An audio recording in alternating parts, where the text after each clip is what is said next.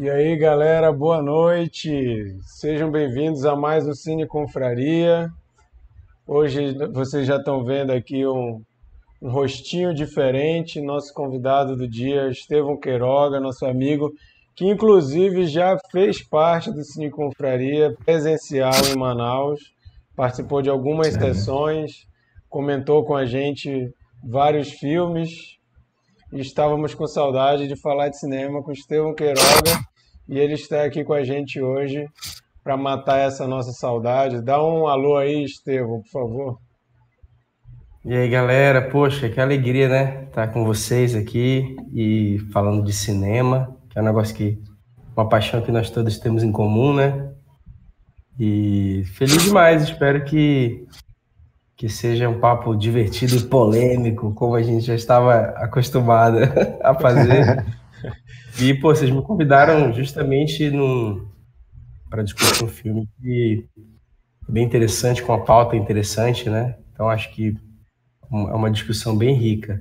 Convidei também uma galera para participar, não sei se vai ter alguém assistindo a transmissão ao vivo, mas depois a gente divulga de novo. Massa. É, a galera já está aparecendo aqui no chat, Raíssa e Lucas. O Lucas, quero dizer que o Lucas participa direto com a gente aqui. Ele é um grande fã do Estevão e ele escreveu aqui que está tremendo. Olha aí, Estevão. Você, você está dando Lucas. Tem... Ah, existem remédios para isso. Não se preocupe. Busque atendimento médico.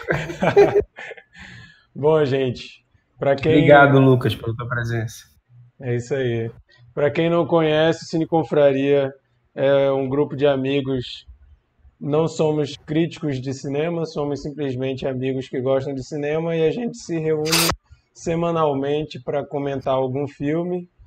E toda semana um de nós é o responsável por escolher o filme e todos nós temos que assistir para poder falar aqui na semana seguinte, nem que seja para falar mal. Semana passada nós discutimos o filme Operação Dragão e a Sheila falou bastante mal do filme. Ela ousou falar mal de Bruce Lee, mas tá aí, né? A gente deu liberdade e a gente tem que conviver com isso. Ainda, ainda bem que vocês me convidaram uma semana depois, hein, Marquito? Senão mas... já ia ter. mas o, o os episódios todos estão disponíveis no nosso canal do YouTube, onde você pode não só ouvir, mas ver nossos belos rostos, ou você pode só ouvir no Spotify, no Deezer, no Anchor, ou na plataforma que você preferir. A gente transforma em podcast e sempre joga lá. Mas nós queremos pedir a todos vocês que, se, que assinem, se inscrevam no nosso canal do YouTube, porque nós precisamos de míseros 100 fãs para a gente poder tá quase lá mudar né? mudar nossa URL para ser barra cineconfraria. Enquanto a gente não tiver 100 pessoas, vocês vão ter que ficar ouvindo a gente falar isso toda vez. Então, por favor, pro bem de vocês, para parar de ouvir a gente falar isso, se inscreve aí, escreve Faltam todos. Sete pessoas, gente. Ó, só sete pessoas. Sete pessoas? Cada um Sete faz um, pessoas. cada um faz Sete um fake aí, já se inscreve lá e tá resolvido. É, Lucas falou, te amo, Estevão. Então, o programa já está começando Olha. com um clima de amor. A gente vai falar sobre muito ódio aqui, mas o, o programa está começando com amor, né? Isso que importa. Para quem não sabe, o filme dessa semana que nós vamos discutir aqui é um documentário chamado Feels Good Man. E é um. É, quem escolheu essa semana fui eu. É, eu já tinha indicado esse filme numa das, num dos nossos episódios, numa dica da semana, eu falei sobre esse filme. E também coloquei esse filme nos meus preferidos de 2020. Então, se você ouviu aí os episódios anteriores ou a retrospectiva de 2020, você provavelmente já ouviu eu falar sobre esse filme, mas como eu acho que é um filme que vale mais do que só uma dica da semana, escolhi para a gente conversar aqui sobre. E a, a minha vontade de convidar o Estevão para participar também não foi é, aleatória. Para quem não sabe, o Estevão ele trabalha com criação, além de, de trabalhar em grandes agências aí de publicidade, ele tem um, um estúdio que cria animações, que cria jogos e é músico também, compõe, tem uma carreira de músico bem legal. O cara é, é muito bom, não é porque é meu amigo não, eu acho esse cara bom pra caramba. e a gente, eu achei que seria bom ele estar tá aqui para falar um pouco sobre essa questão de criatividade. Para quem não sabe também, o Bernardo, nosso confrade aqui, Bernardo é ilustrador já fez vários trabalhos aí de ilustração, de personagens e tudo mais. Então, a gente tem aqui também o Chico e eu, que somos designers. Tem a Sheila, que eu sei, eu acho que já trabalhou em agência. Já trabalhou em agência, né, Sheila? Já, são, foram 17 anos de agência. Ó, 17 anos de agência. E tem o Mikael, que é da área da, do, da questão mais jurídica, formado em Direito, ele é procurador do Estado, mas que também canta, já teve várias bandas, compõe, então todo mundo aqui, de certa forma, tem alguma ligação com criação. Então a gente vai falar sobre criatividade e sobre essas coisas. Eu fotografo, hein? Ó, fotógrafa também. Então tem tudo a ver com o tema do filme. Eu já falei pra caramba, mas vou resumir rapidinho aqui sobre o que é o filme. É sobre o Pep the Frog, na verdade, sobre o autor do Pep the Frog. Pep the Frog é um cartoon que virou um meme no 4chan há muito tempo atrás e depois se tornou símbolo da extrema direita americana.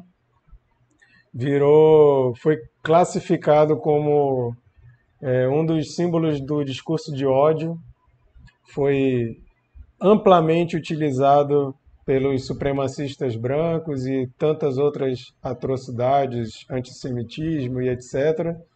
E o documentário acompanha o criador desse personagem, mostrando o drama dele, né, de criar alguma coisa, de repente ficar famoso e de repente ter vergonha do que se tornou a criação dele, né? E a gente vai falar um pouco sobre isso.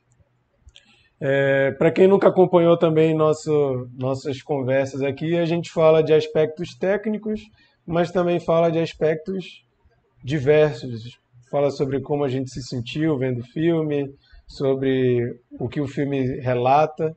Então, não é simplesmente avaliar roteiro, é, fotografia, é, direção, mas também isso, né? E para começar, eu queria chamar o Bernardo aí para puxar o papo, para falar um pouco aí sobre o que, que ele achou do filme, o que, que gostou, o que não gostou. E além disso, eu queria já jogar uma pergunta que eu acho que todo mundo aqui pode responder quando chegar a sua vez. Bernardo, a internet falhou? É, é, é bem. Boa noite, gente.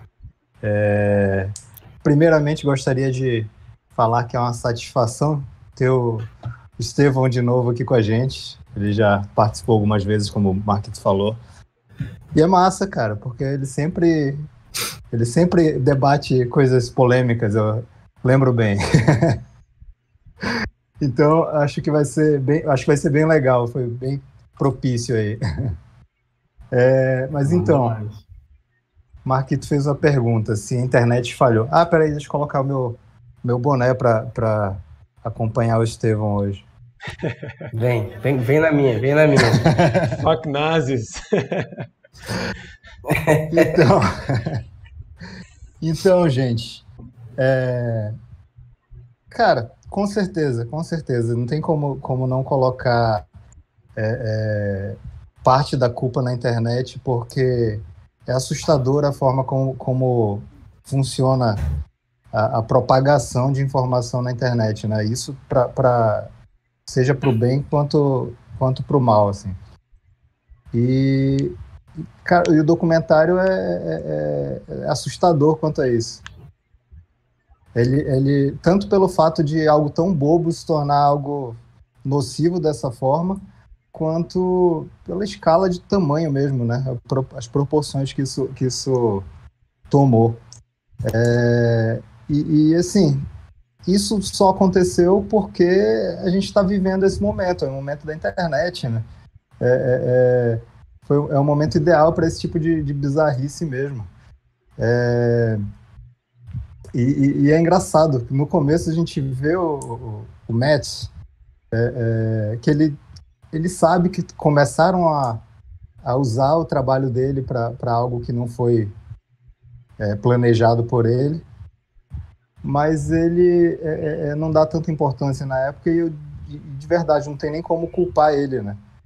eu mesmo como, como desenhista eu digo é, é muito é recompensador você ver um, um, trabalho seu sendo propagado e inclusive eu tive uma experiência é, é, é, é recente né? Que claro é uma fração do que aconteceu com ele mas que não, não tomou proporções negativas até não, não tomou esse caminho negativo até onde eu sei pelo menos né? Que foi ano passado eu fiz um desenho do, do, do Atila, acho que vocês, vocês viram, e que foi, foi, uma, foi baseado numa brincadeira que o pessoal do Xadrez Verbal fez, né, na, na no podcast, e aí eu fiz, botei lá, marquei eles, e assim, eu, eu esperava que, que desse algum burburinho, assim, de que, que a brincadeira fosse, fosse render alguma coisa, mas, assim, Cara, assim que o xadrez é, é, é, retuitou, meu celular passou uns dias e dias que ele não parava, bicho, de, de, de, de notificação. E aí, é, é, é eu sei que no total foi mais de 20 mil curtidas, mais de, sei, 3, 4 mil é, compartilhamentos só da, da, da, do post original, assim. Ou seja, eu comecei a encontrar também gente postando sobre isso, postando desenho em, outra, em outras coisas, sem, sem mostrar o caminho né, de onde veio e tal. Mas é, é, é, muito bizarro isso, porque, porque a gente realmente não tem controle. Eu, acabei, eu, eu fui vendo, tinha gente postando já em, canais de, de, de ciência, ou, gente vendendo máscara de pano, assim, que, já, que tá usando e tal. Era, era, era muito engraçado, assim. e, e eu estou falando isso mais para para ilustrar mesmo como, como essas coisas se disseminam. E sim, tem o, que, tem o que de vaidade aí, né? A gente nunca espera que as pessoas desvirtuem algo que você criou dessa forma. É... E, cara, eu não lembro de já ter criado algum, algo que, que tenha tomado um sentido diferente, assim. Mas eu imagino que seja frustrante demais. Principalmente, assim, o cara que ele criou algo tão ingênuo e sabe é, não, é, é, muito bizarro e foi e foi tomando foi para um lado assim tão sujo né?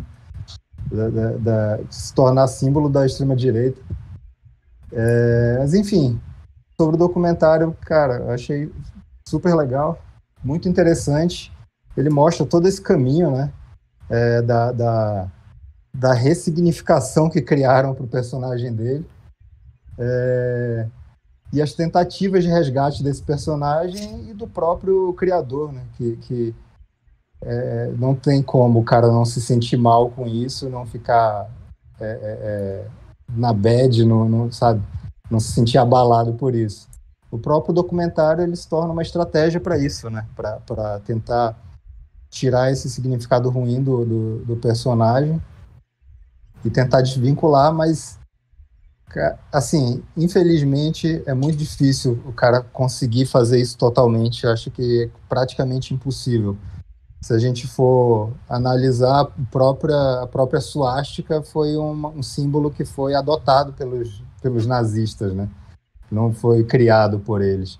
E hoje a gente não, não consegue desvincular uma coisa da outra. Acho que a Bernardo. sorte dele é que. Oi? É, a Raíssa escreveu que ela queria ver esse desenho. Diz aí onde a pessoa pode achar o desenho do Atila. Ah, sim, pode olhar lá no meu Instagram, no meu Twitter. Mais 20 mil é um, notificações é. amanhã, nessa madrugada, hein? Né?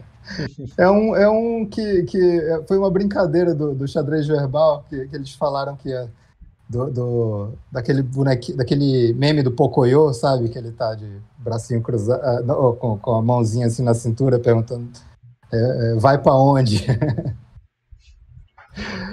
Aí é isso. Massa. O Lucas comentou: na minha visão, o filme é principalmente sobre perigo. Nesse caso, o perigo de um meme, né? Aqui no Brasil, o meme do CQC, do Pânico e do Super Pop virou presidente. Aí a é. contribuição do Lucas. É isso aí, Lucas. Vou passar para o nosso amigo Queiroga, já falar um pouquinho também. Queiroga, fala sobre a tua impressão sobre o documentário que tu achou de forma geral e também te pergunto, a internet falhou?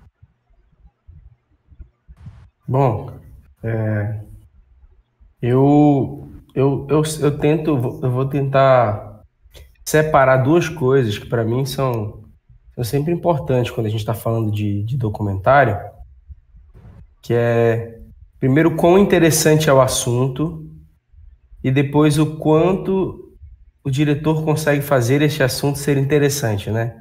que para mim são duas coisas interessantes, são duas coisas, são duas coisas distintas. Então, é, para citar um exemplo que é um, um, clássico, mas enfim, meio óbvio, mas é, é, como, é como você vê Difícil Master pela sinopse, dificilmente vai te pegar. Né? Você não vai querer assistir um documentário sobre as pessoas que moram num prédio. É, é, é como sinopse é muito ruim. E como documentário, é, é uma obra-prima do cinema mundial, assim, um dos maiores documentários já feitos. Eu entendo que a gente, que a gente sempre confunde as coisas, né? Porque o assunto Pepe, Pepe the Frog é muito interessante.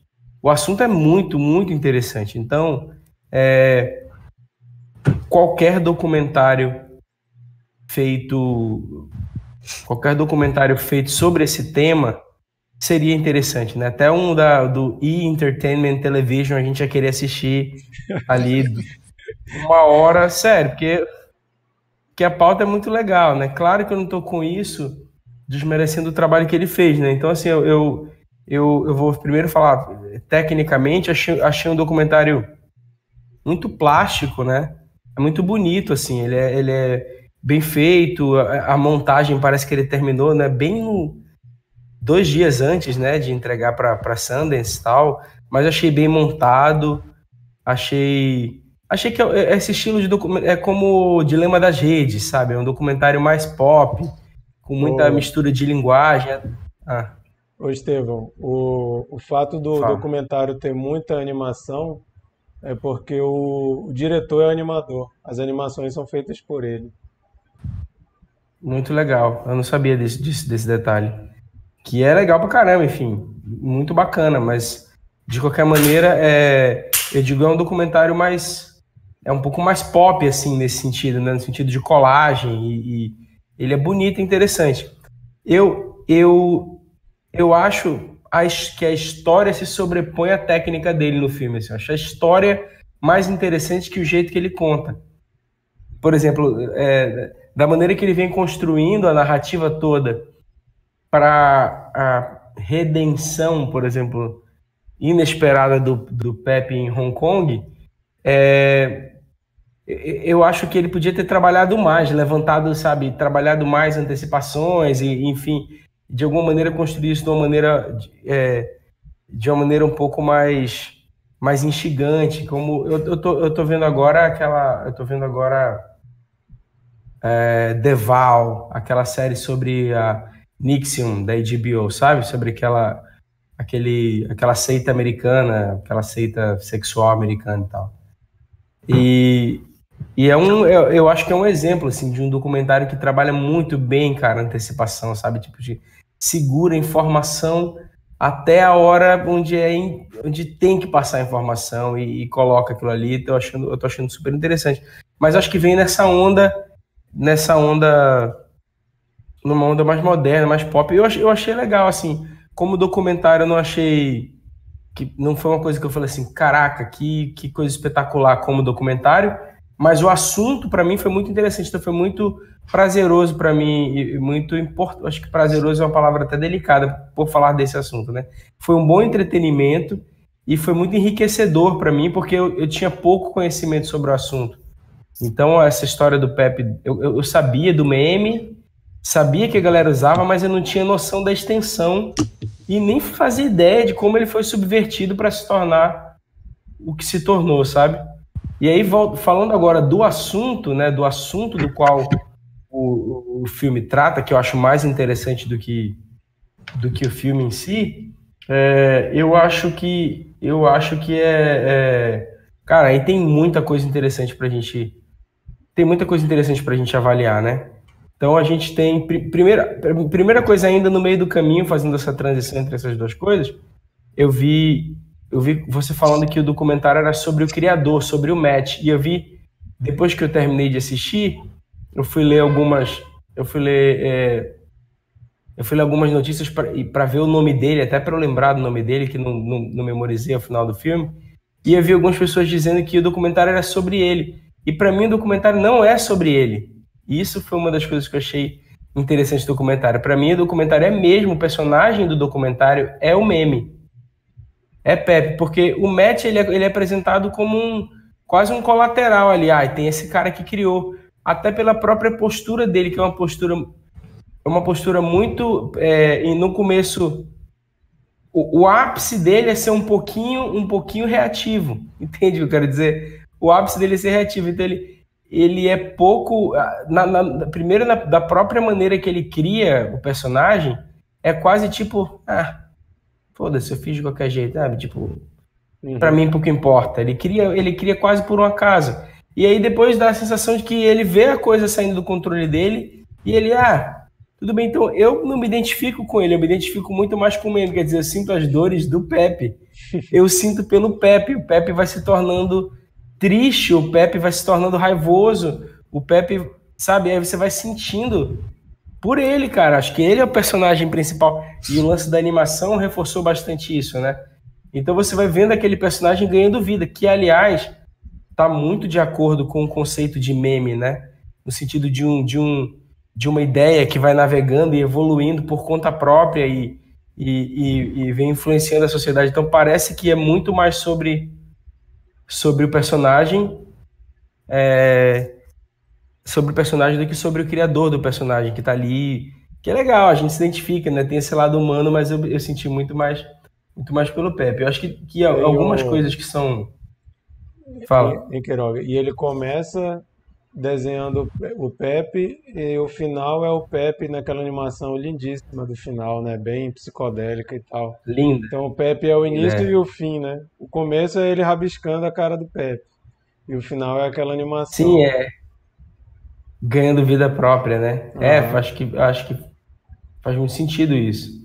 E aí eu, é, avaliando sobre, sobre uma, uma uma perspectiva de, de, de criação, achei muito interessante que o Bernardo colocou, é, sobre como, sobre como quando a gente cria, a gente, como artista, perde o controle daquilo que a gente fez. Isso é inevitável, né, em qualquer, em qualquer expressão artística, né?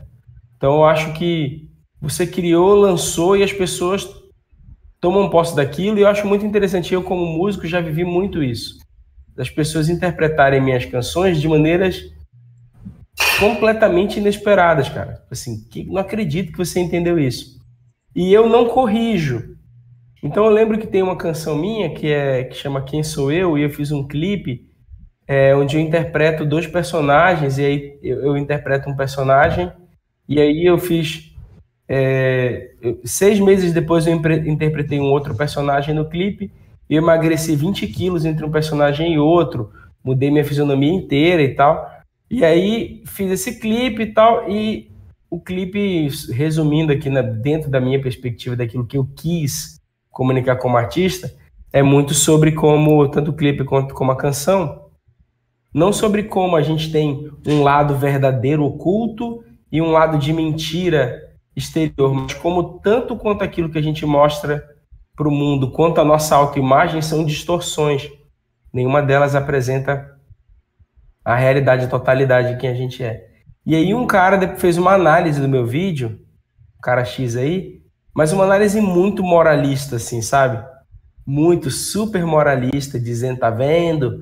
tem pessoas que têm hábitos escondidos e pá e tal, e foi muito diferente do que eu quis falar. E eu simplesmente ignorei. E eu, e eu entendo porque, porque é, para me colocando no lugar do Matt também, você tentar conter a interpretação das pessoas, controlar uma narrativa de milhares de pessoas é, é uma loucura, cara. Então, eu me colocando no lugar dele, entendo porque que ele meio que deixa a coisa fluir. Só que de maneira inexplicável, né, dentro dessa dessa dessa lógica desse, dessa dessa coisa que a gente ainda está descobrindo como é que um meme funciona, né?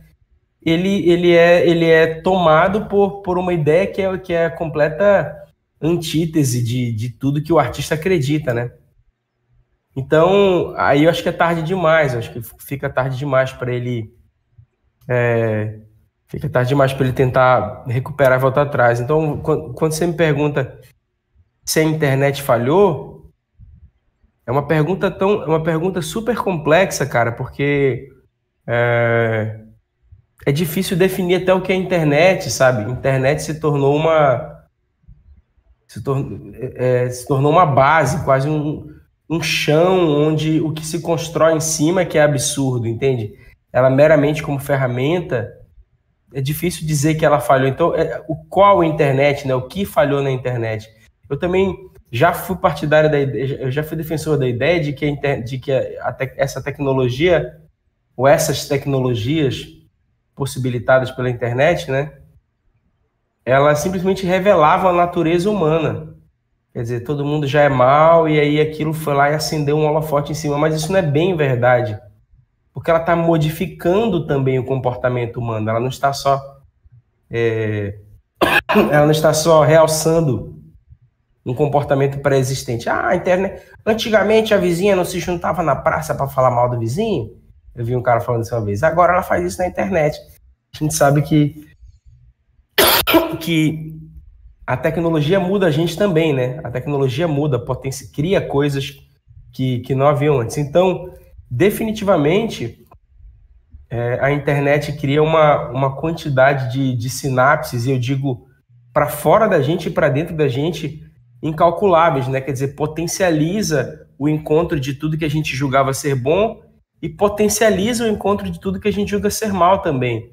Então, é, é, é, é absurda a comparação de de trocas que havia na nossa infância e a quantidade de trocas que existem hoje, de sinapses que existem hoje na infância é, do meu filho, né?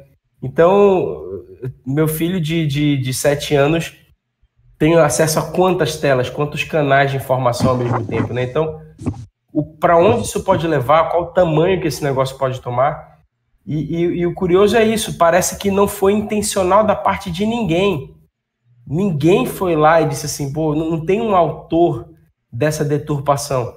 Essa deturpação foi feita quase num processo de inconsciente coletivo. A coisa foi acontecendo e acontecendo e acontecendo e acontecendo. E aí eu achei. É, é, e, e, perdeu realmente, fugiu do controle.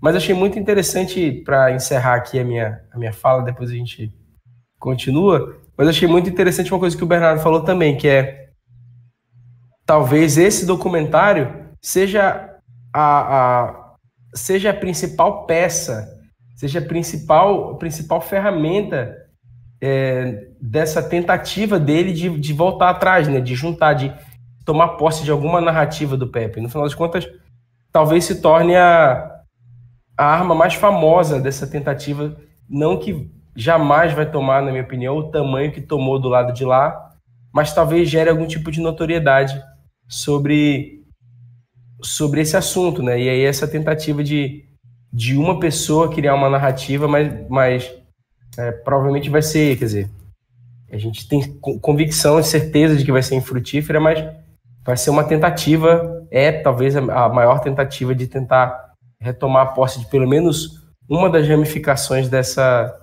dessa narrativa. Então, nesse sentido, o filme é meio, é meio metalinguístico, né? Ele, tipo, ele fala sobre uma tentativa e ele é a própria tentativa de, uhum. de, de, fazer isso. Enfim, falei uma cacetada de coisa, mas porque o assunto o assunto se mistura com o filme e o assunto tem milhões de, de possibilidades de análise, né?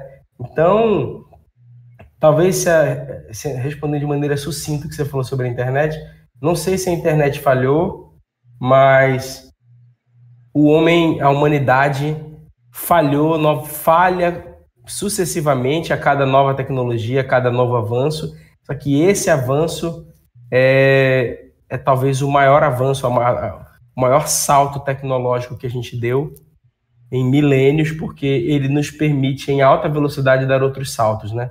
Uhum. Então a gente cagou descobrindo fogo, a gente cagou com arma, a gente cagou com energia nuclear, a gente está cagando de novo com a internet. Ao mesmo tempo, todas essas descobertas nos propiciaram coisas boas, né? Então, difícil Sim. entender. É, eu acho que a internet, o Pepe the Frog é, é, é Pepe the Frog é como a própria internet, né? Impossível voltar atrás, e, mas quem sabe você consegue criar alguma, em alguma parte, em algum caminho, uma ramificação que conduza a alguma coisa positiva. É, e só, só um adendo sobre essa questão da forma que a história é contada, a gente sabe que nenhuma arte ela é totalmente neutra, né? Toda arte fala do que o autor tem, tem muito do autor naquilo ali, né? Impossível criar uma arte neutra que não diz nada sobre mim. É, isso é, eu pelo menos considero isso impossível. E esse documentário ele tem um lado, né? A gente está falando muito aqui sobre o criador do Pepe, e sobre o Pepe. E o documentário pode parecer que é feito sob encomenda do, pelo criador para limpar a barra do Pepe, mas o, o criador não tem nada a ver com a intenção. Os caras foram atrás do cara e os caras ficaram impressionados com o personagem Matt, né, o criador. Eles acharam o cara assim uma figura muito é, interessante, resolveram fazer e ficaram felizes de ver que ele gostou do documentário, mas não foi uma encomenda. Mas sim, ele tem uma agenda. É, o, os caras, eles entrevistaram é, a galera supremacista branca, é, entrevistaram pessoas é, de renome aí entre essa extrema direita e eles simplesmente escolheram que eles não iam dar palco para esses caras e eles não botaram. Falaram, não, a gente não precisa dar mais palanque para essas, essas coisas absurdas que esses caras andam falando. Mesmo que seja para colocar como uma coisa ruim no documentário, eles escolhem não colocar. Eu achei isso interessante. Isso é uma discussão que a gente vem tendo bastante também quando a gente vê CNN e Jovem Pan dando microfone para uns caras falarem umas, uns absurdos aí durante a pandemia e tem trazido muito essa discussão, né? Será que deve devemos dar espaço para esse tipo de coisa? Ou a gente bota só para botar aí no, é, como um, um, espaço de debate, mas o quanto, o quanto de, de é, malefício a gente está trazendo botando o microfone na mão do Rodrigo Constantino para ficar falando as besteiras que ele fala, o Alexandre Garcia, ou qualquer outro desses aí que a gente vê direto na internet, né? Isso eu achei um, uma questão interessante. Eles tinham o que eles queriam falar e eles focaram nisso, né? É, Mikael, vou passar para ti, mas eu queria também é, pontuar sobre uma coisa que é interessante do, do Fortin, que é colocado lá, que eram os, os outcasts, né? Só a galera que não se enquadrava na sociedade, os trintão que mora com a mãe no porão e se sentiram ali uma comunidade e aquilo ali virou meio que uma comunidade contra os normes, né? Os caras normais, o padrão. Então vamos nós contra o padrão e tal assim, eu, Micael, se quiser falar sobre isso, pode falar. Se não quiser, também você é livre para ignorar a minha pergunta. Mas se outra pessoa quiser falar depois sobre esse poder que a internet tem de juntar uma comunidade e fortalecer esse nós contra eles, né, que a gente vê tanto na nossa sociedade hoje. Mas, Micael, fala aí o que tu tem para falar. Beleza. Boa noite, pessoal.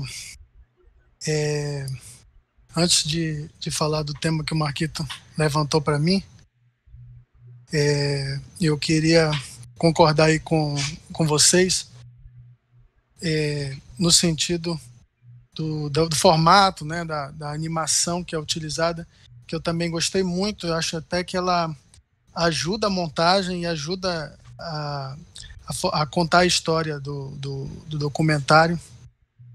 E para mim foi assim, um ponto alto. E o Marquito falou, né? O diretor é animador, então ele utilizou isso em prol da, da própria narrativa dele. Então gostei muito do documentário. Eu confesso que eu não conhecia esse meme. É, então, me, mesmo eu assim é, me considerando antenado, né? Mas só de usar essa palavra eu acho que eu não sou. acho que eu já tô. já é de tiozão, né? Pois é, só de usar essa expressão já. Mas eu, eu, eu sabia por alto, o, que, pelo que o Marquinhos tinha falado, que era, que era a questão de um meme, né? Mas eu tive várias surpresas durante o filme é, por conta disso, não, de não saber. É, a minha primeira surpresa foi é, como essa extrema direita se apropriou do meme, né?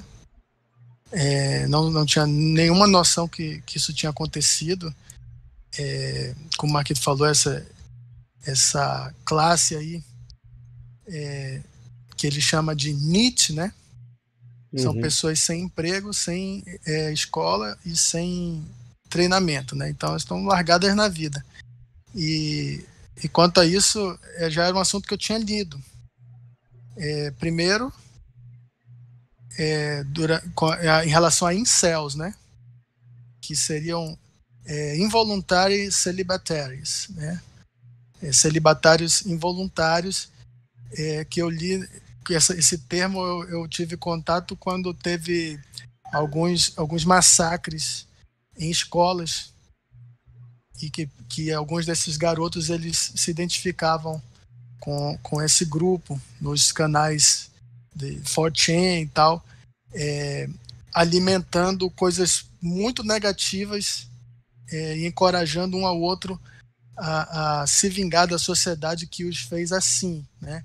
que, os, que, que, que, que tirou é, a, os privilégios deles, né? porque se eles não têm emprego é porque um imigrante é, tomou. Se eles não têm uma mulher, é porque o feminismo é, é culpa do feminismo. Então, ele, tudo eles querem culpar alguém e eles ficam se retroalimentando ali naqueles canais e, e tem, teve já consequências bem nefastas, é, como esses massacres. É, e nesse, nesse filme, é, Feels Good Man, é, é, também nesse contexto que sai é, esse tipo de, de, de trolls, né? Cultura troll que se extrapola da rede, né, para a vida real. Então minha, minha, segunda surpresa foi essa. Não, mas na verdade essa foi a minha primeira. Eu tô falando da minha primeira. Né? A minha segunda, na verdade, foi é, o próprio autor, o criador do Pepe the Frog, que para mim ele tinha uma postura passiva, né? E eu pensei que, que ia dar nisso, que ele iria. É, que, o, que o filme ia contar a história de como ele perdeu o controle e ia dar de ombros. Olha, já era, a internet é uma terra de ninguém, mas em dado momento do filme ele toma as rédeas e ele, e ele meio que, que não, ele, ele não vou deixar isso acontecer. Então ele é, vai com um time de advogados e ele começa a ter ações, né? Se não para recuperar, mas para evitar que certas figuras lucrassem, né? É, figuras é, bem de extrema direita que estavam já lucrando com o personagem, né? Vendendo camisas, lançando livros na Amazon. Então, se ele não tem como tirar o uso de milhares de pessoas fazem, né? De forma é, inapropriada. Nos rincões da internet, nos submundos aí, mais ele poderia é, fazer com que essas pessoas que estavam lucrando com cartazes, né, como, como aquele cartaz que juntou os ícones da, da extrema direita, né, e o Pepe the Frog lá no meio. É, e, e, também me, me espantei de, de, de, ver né, as entrevistas com usuários de, de 4 né, a satisfação que eles tiveram quando os comportamentos deles é, repercutiram na política e na vida real. E quando um diretor da, da campanha do Trump né, é, reconhece que o uso foi, foi do, do, do, meme foi, foi caso pensado, né? E a questão do meme, para mim, é sempre uma coisa meio idiota, assim, que eu via, né?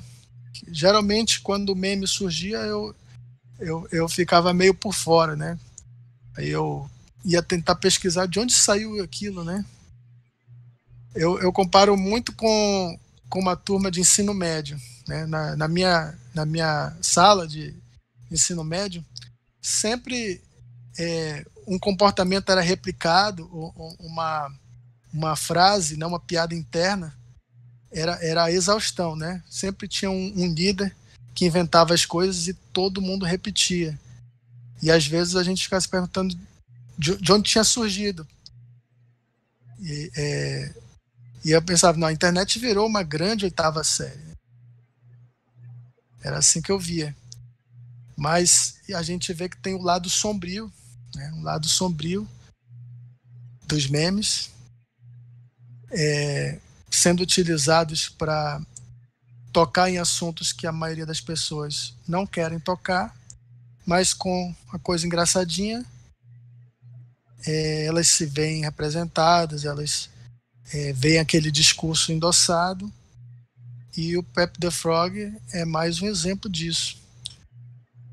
E a minha terceira surpresa foi é, é, é o movimento é, da redenção do, do Pep the Frog em, em manifestações democráticas, onde ele virou símbolo, né?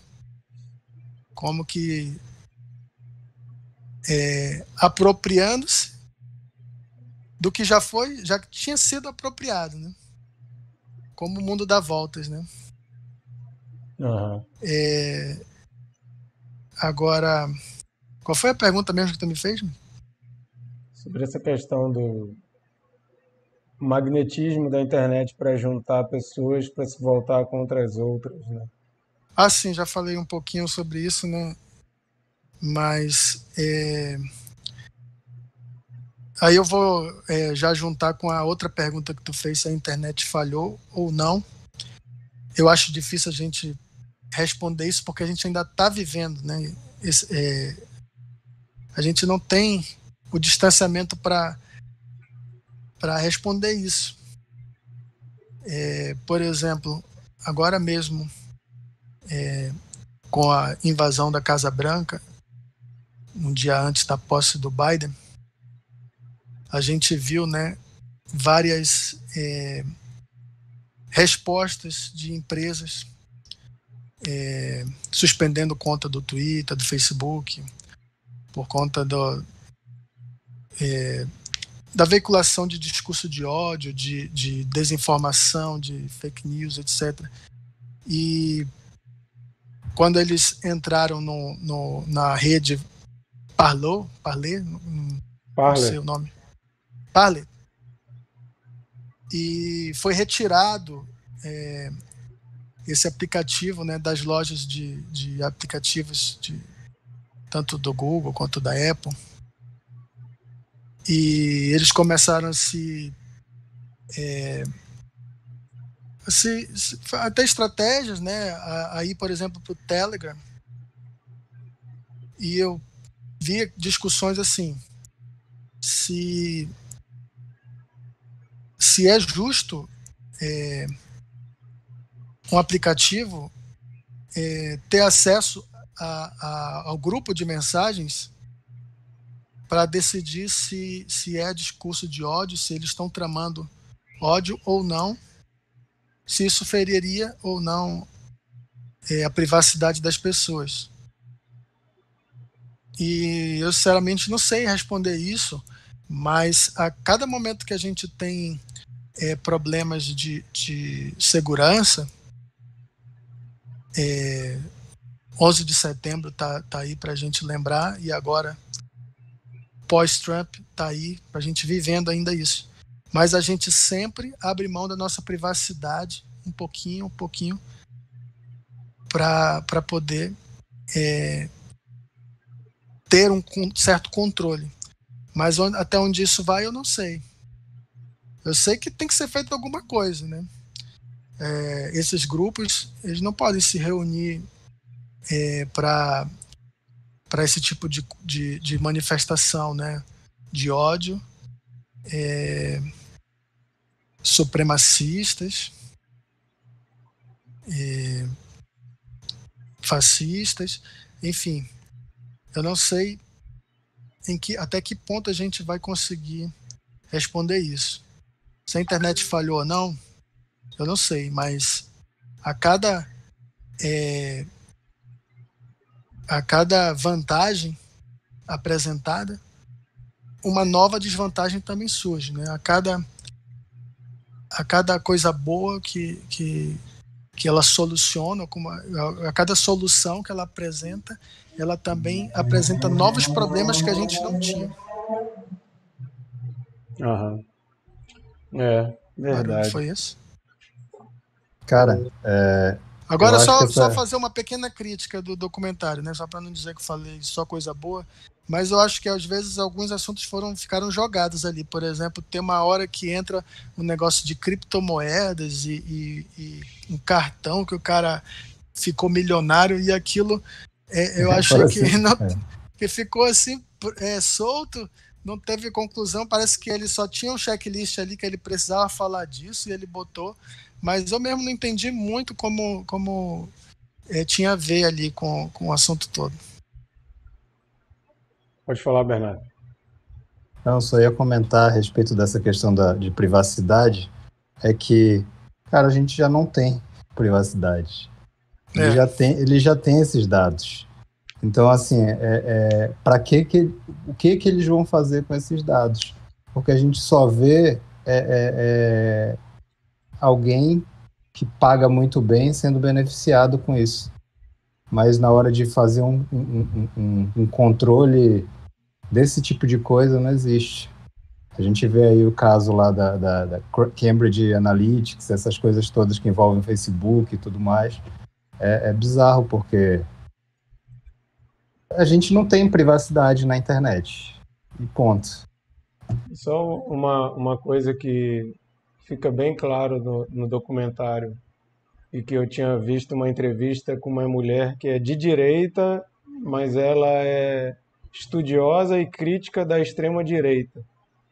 E ela fala muito sobre os métodos né, que eles usam para causar a confusão que eles querem causar. E essa questão dos trolls da internet, de confundir as pessoas, plantar ali a confusão para ver o circo pegar fogo, isso é muito a cara da extrema direita. Então eles botam ali, por exemplo, quando no discurso da Hillary o cara grita, né, Pepe! Aí a galera vai, chegamos, na, saímos do, do, do, mundo dos computa da internet, né, e, e fomos para o mundo real. Aí quando isso chega no ouvido da Hillary e a Hillary vai falar sobre o Pepe, aí a galera ri, né? Ah, ela tá gritando com meme, ela é idiota e tal, não sei o quê. Isso é feito constantemente, inclusive no Brasil.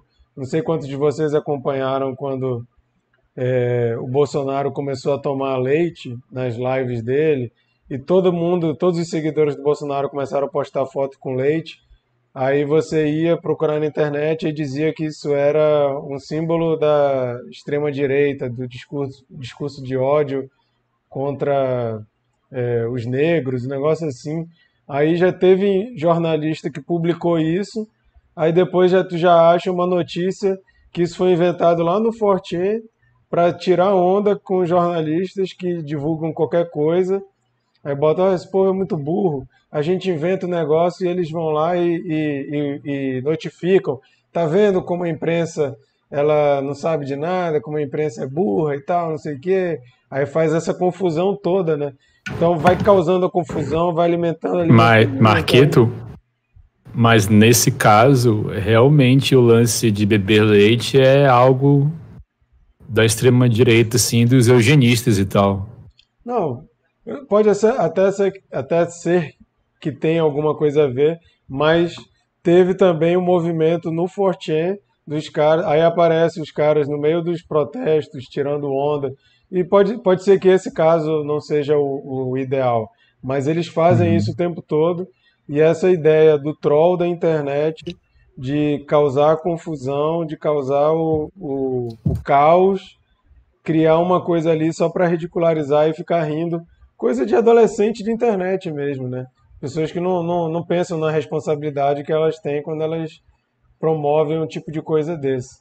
Mas, continuando aí, pode falar, Chico. Assuma aí o, sua vez. Opa.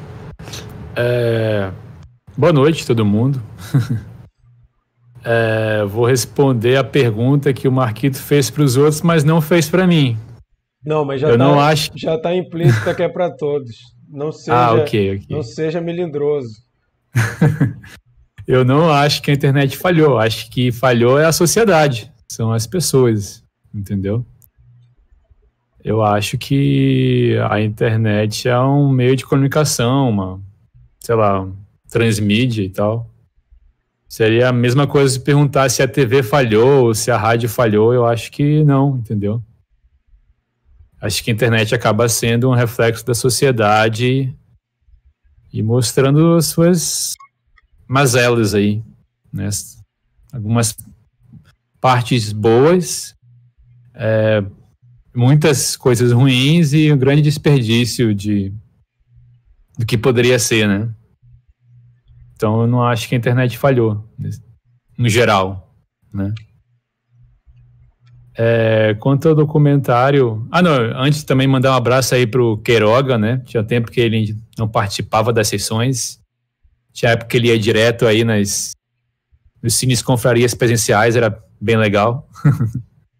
foi até. Acho que foi Humberto que trouxe ele também, outro confrade que também aí deixou saudades. Né? Um abraço aí para Humberto também.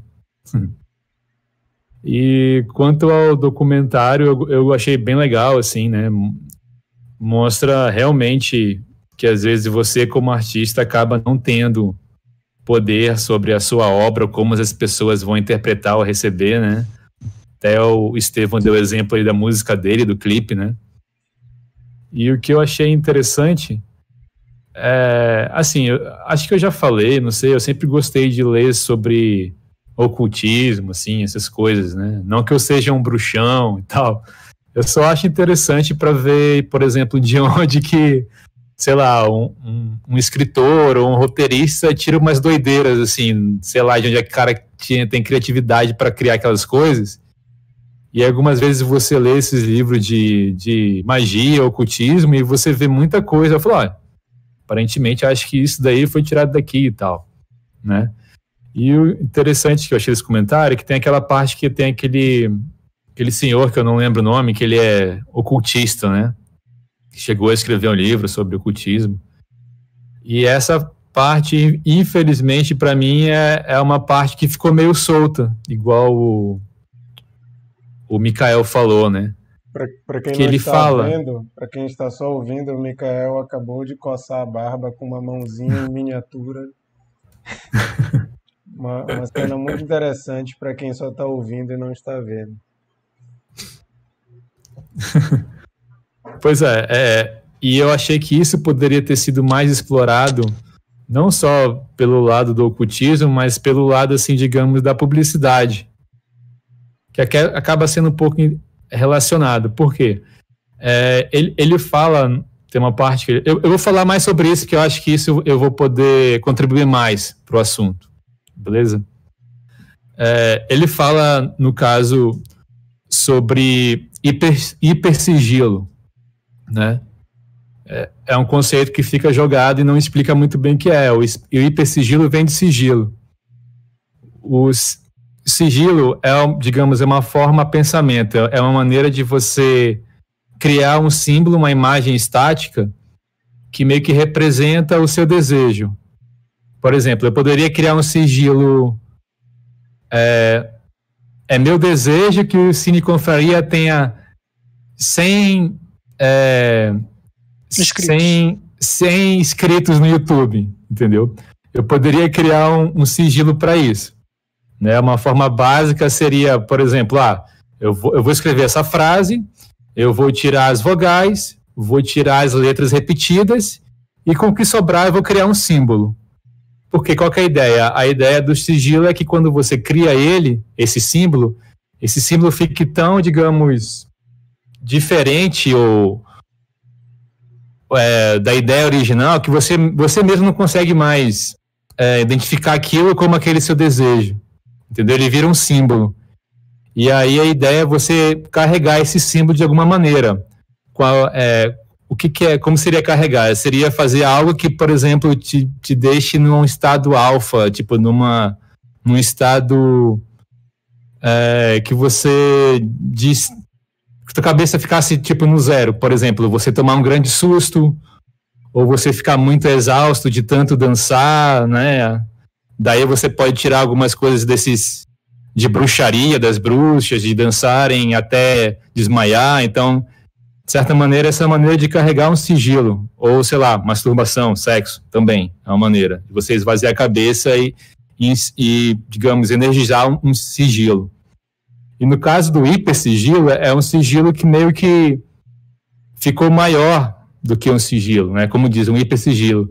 No caso, é, é, uma, é algo que meio que viralizou e, e que meio que criou, meio que se criou como se fosse um ser vivo. Mais ou, mais ou menos um ser vivo.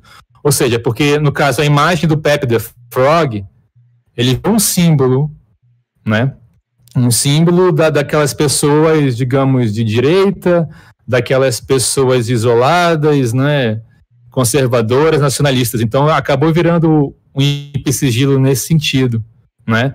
Várias pessoas compartilhando, digamos, é, colocando energia naquele, naquele símbolo, né? Então esse que é o, o conceito de hipersigilo que ele só joga. É um conceito um pouquinho complexo, assim, para quem não lê a respeito disso. Eu achei então, é tão por complexo que eu não entendi nada. Porra, é, eu também não sou muito bom professor. então, a ideia é essa. Então você vê, por exemplo, outras marcas que você pode considerar que são hipersigilos. Por exemplo, a Coca-Cola é um hipersigilo, porque ela tem toda aquela imagem que passa de, sei lá, imagem que a Coca-Cola passa. E é uma imagem que várias pessoas hoje em dia é, é, divulgam e, sei lá, né? Então, por isso que eu falei que tem um pouco a ver da publicidade. Então, eu acho que poderia ser, ter sido interessante ele explorar esse aspecto é, digamos, pop da, do Pepe, no, nesse sentido de dele ter. Ok, fala sobre ele ter virado algo mais, né? E, e de ter sido transformado completamente seu significado. Mas eu senti um pouco falta dessa explicação. Né, que ele fala de magia do caos, aí não explica também o que, é magia do caos, enfim. Essa, acho que isso podia ter sido um pouquinho mais explorado. Mas enfim, eu, eu achei bem legal o, o documentário nesse sentido de mostrar essa, essa perda de propriedade, digamos assim, né?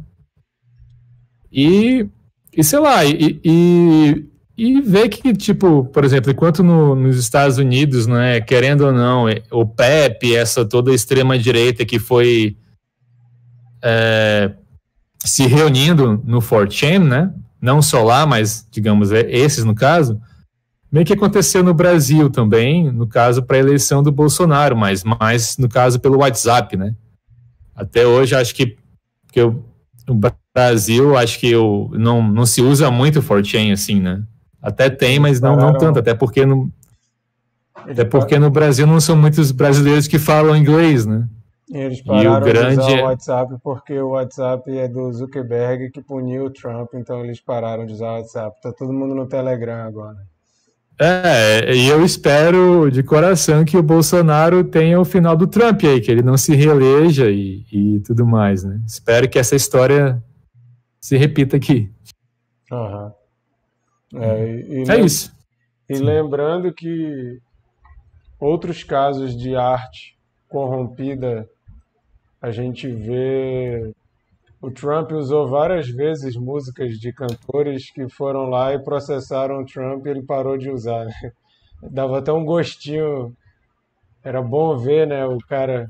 Acho que foi o, o Neil Young, o, o Trump usou a música do Neil Young, o Neil Young foi lá, processou e teve que tirar. Eu acho que o Bruce Springsteen também, ele usou uma música do Bruce Springsteen, o Bruce foi lá e mandou tirar. Aí tem uma, um, um vídeo famoso também na internet, dois velhos cantando Rage Against the Machine com camisa do Trump e todo mundo assim, meu Deus, esses caras nunca prestaram atenção na letra de Rage Against the Machine para achar que tem alguma coisa a ver com Trump, né? Mas existem vários casos do, do Trump ter tentado usar a cultura pop e ter se ferrado, assim como aquele cara do Infowars teve que pagar Sim. a multa por usar o, o Pepe no cartaz deles, né? Vamos lá, Sheila. Sim, sim. Falai-vos. Desmutei aqui. É, cara, eu ia, assim, no começo eu ia falar sobre essa não, não propriedade da arte, né? Toda arte, toda expressão é livre. é, a partir do momento que você externa, que você apresenta para as pessoas, você perde a propriedade sobre ela. Ainda mais sobre, ainda mais hoje em dia, em que ela é tão compartilhada milhares de vezes, milhares de prints e milhares de lugares, a propriedade é impossível. E eu, eu fiquei pensando muito ao ver todo o documentário, assim, é, tendo um exemplo nacional do, do que seria o nosso PEP, e aí eu só consegui pensar na nossa bandeira, no verde e amarelo. Uhum, Camisa da e amarelo. CBF. Nós perdemos o verde e amarelo. verdade. né? É, hoje em dia é complicado você olhar a bandeira assim, né? É, a gente é complicado olhar a bandeira e não ter ranço da bandeira, é, não enxergar a bandeira. Imagina, é a bandeira do país e ela conseguiu ser propriedade de um grupo específico. Então, ela é o nosso PEP, né? A nossa, a nossa, os nossos, os nossos símbolos nacionais se tornaram o PEP.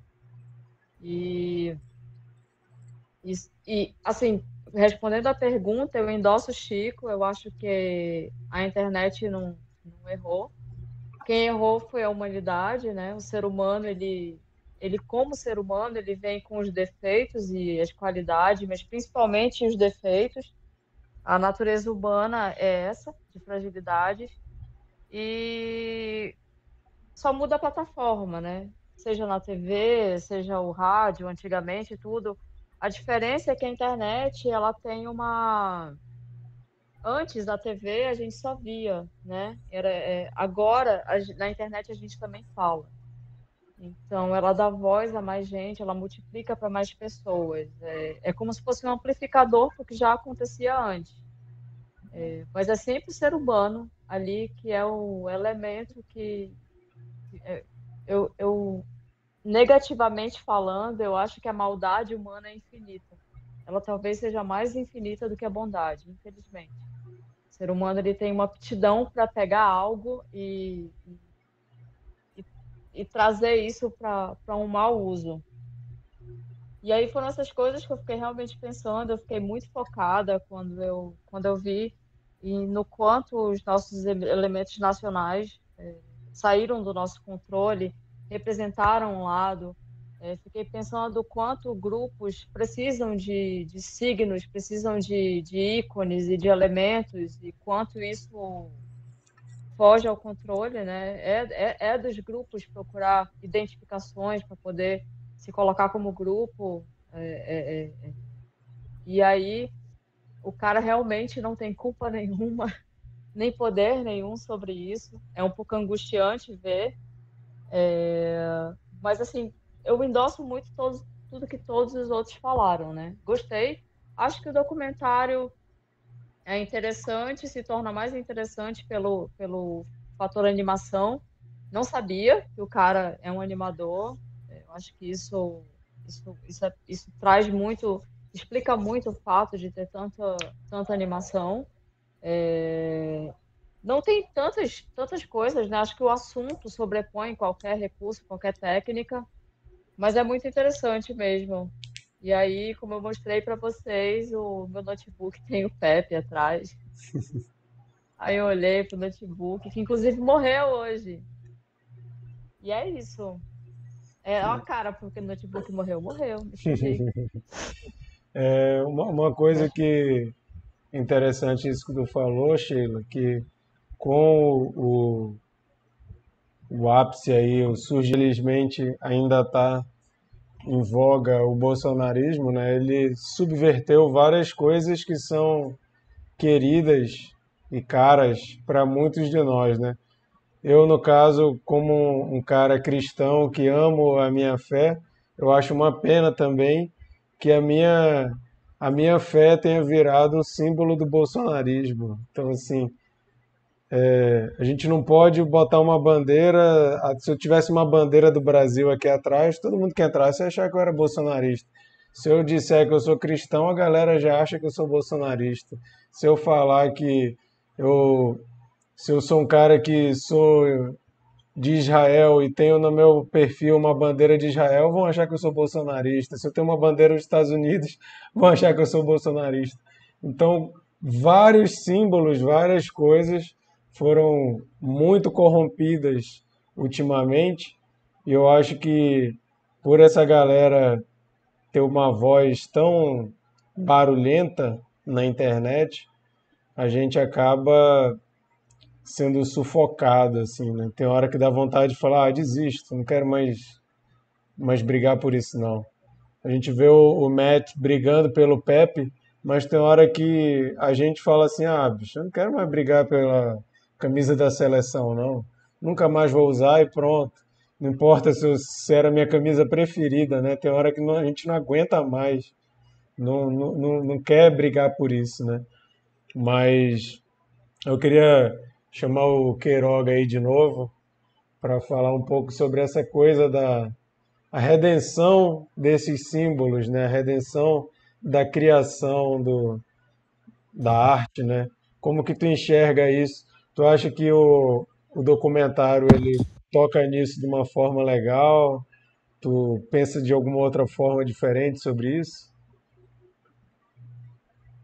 Eu eu considero o Pepe uma causa perdida, cara. É, eu não tenho esperança de que vai de que vai ter volta não. E eu acho que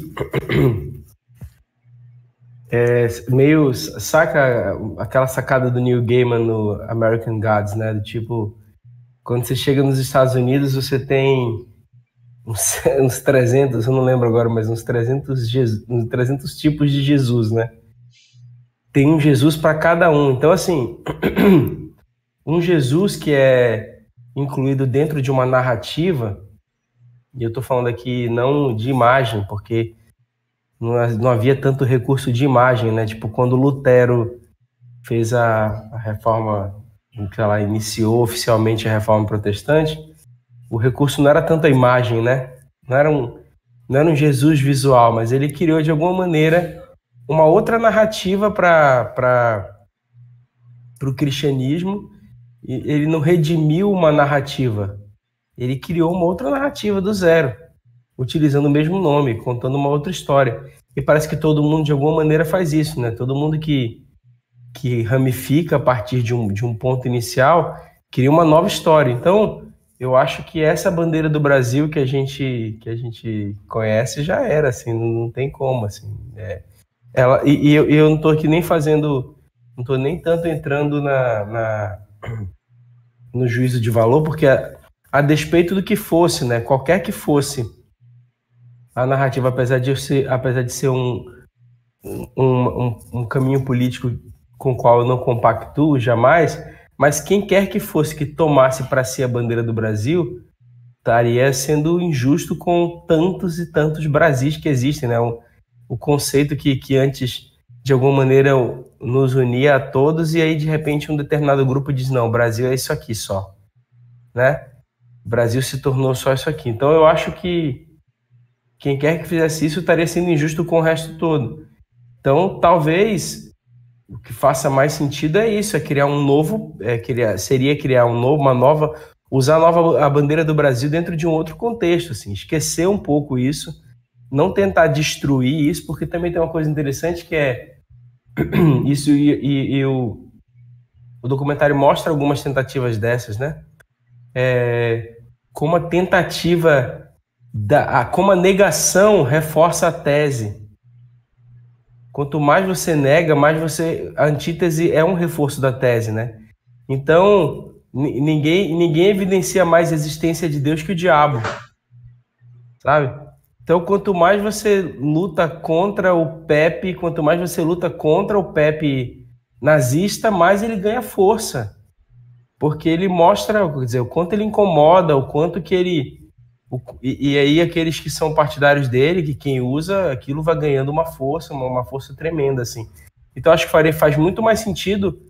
A, a, a redenção está muito mais numa nova linha narrativa, por exemplo, que é o que aconteceu em Hong Kong Quer dizer, as pessoas nem tinham essa familiaridade com, com o assunto que estava rolando de repente nos Estados Unidos. Eles pegaram aquela carinha, assim como eu, viram só como um meme, e a partir dali criaram uma nova história. Então eu, eu acho que, que não tem, essa redenção não existe, cara, porque as pessoas são livres mesmo para contar a história como elas bem quiserem.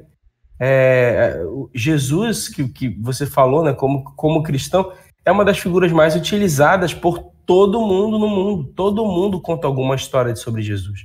Jesus está no. Ele é Issa no islamismo, ele é o espírito mais evoluído no kardecismo. Em algumas narrativas de ocultismo, ele vai ser um bruxo, é, como já ouvi falar. Em outras, ele vai ser alguém que atingiu é, o nirvana. Se alguém, de repente, olhando da perspectiva do budismo, vai considerar ele um homem extremamente evoluído outro vai considerar ele um, o, o, o Flussel fala que ele é o, o, o, Messias dos gentios, né, como um judeu, ele diz assim. Então, assim, todo mundo pega e, e conta uma história, conta um Jesus a partir de uma história. Então, eu acho que isso seria talvez um, um conceito de esse nome, né? Talvez seria um conceito de hipersigilo também, né? Quer dizer, a partir disso aí, quantas emoções podem ser é, quantas emoções podem ser catalisadas no, ou, ou, concentradas na cruz, ou concentradas num símbolo, né? E aí eu vou aproveitar esse. Então eu não acredito em redenção, acredito que uma nova narrativa pode surgir daí. Mas aquela permanece e se ramifica por conta própria, assim, sabe? Então não, não vejo como. É, Para mim é irreversível. Agora, uma coisa interessante que eu acho sobre o caminho do. Eu acho muito interessante como a a evolução do Pepe mostra o caminho que, que deságua na violência. Porque ele começa triste.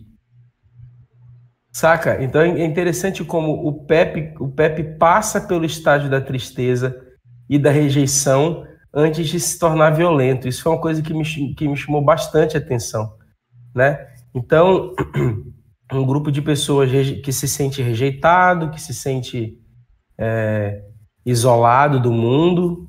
Eu estou mudando mesmo de assunto, tá? É, além, além do, do, que eu estava com eu tava com isso na cabeça. Então, passa pela Tá, eu acho que, que, que passa por isso, né? Quer dizer, toda toda toda é, é, agressão no final das contas é fruto de uma insegurança, sabe? E eu não estou com isso transformando essas pessoas é, é, inocentando essas pessoas da, do, do, que, do, que elas, do que elas fazem, mas eu acho que é importante a gente entender entender de alguma maneira o que conduziu a isso. Porque aí você trabalha na base, quer dizer, não é à toa que determinados países têm, têm determinados comportamentos. Né? Você vê nos Estados Unidos esses, esses, esses episódios de, de de, de tiro em massa, é uma coisa muito comum nos Estados Unidos. Então, tem alguma coisa no amálgama da sociedade ali que conduz a esse tipo de episódio. Você não fica ouvindo falar de, de é, é, assassinato em um garoto que entra com uma metralhadora e sai matando. Você não ouve falar disso, sei lá, em Portugal. Você não, não ouve esse tipo de história. Pode ter tido, mas é um negócio que acontece sem dúvida com menor frequência, né? Então, assim, no Canadá você não ouve falar, quer dizer, são, são é, é no Brasil mesmo né? Esse, esse, essa violência gratuita no Brasil, ela é uma coisa que não rola, que a gente tem muita violência é, movida por desigualdade social, por tráfico de drogas, violência policial. A gente tem mais, a violência é rara, é mais rara no Brasil essa violência mais gratuita, né? Vamos vamos chamar assim, talvez porque ela não seja tão gratuita, talvez porque o preço dela, o que, conduz a ela, seja um outro tipo de, de, de problema social, né? Então, eu acho interessante como o caminho do Pepe passa passa pela tristeza, né? Ele, ele primeiro fica triste, depois ele fica agressivo. E aí uma, um outro ponto que, que e essa agressividade começa um pouco com, com esse aspecto do, do troll. Acho que quem falou foi o, foi o Mika, né? Que falou sobre essa, essa cultura da trollagem, né? Que rola tanto na internet. Quer dizer, o cara se sente rejeitado, se sente um, um cara que não se enquadra nos padrões da sociedade e de alguma maneira ele começa a trollar e ele se diverte com aquilo, essa e essa agressividade vem vem em forma de humor e, e, e eu acho que a princípio é meio é meio adolescente mesmo, como Mika falou, uma coisa meio não é muito calculada, mas depois ela acaba sendo utilizada como massa de manobra por agentes políticos que vão lá dizem assim, cara, vou usar essa essa raiva dessa galera para canalizar para o meu interesse. Então assim, quando você lê, quando você pega é, uma das versões brasileiras do Como Vencer é, Como Vencer um Debate Sem Ter Razão, né? Como Vencer aquele livro do, do Schopenhauer, o prefácio, o prefácio é do Olavo de Carvalho. Então, assim, o Olavo de Carvalho, cara, é, que é, ele é um cara que literalmente treinou milhares de pessoas no Brasil a vencerem debates sem terem razão de se valendo de falácias.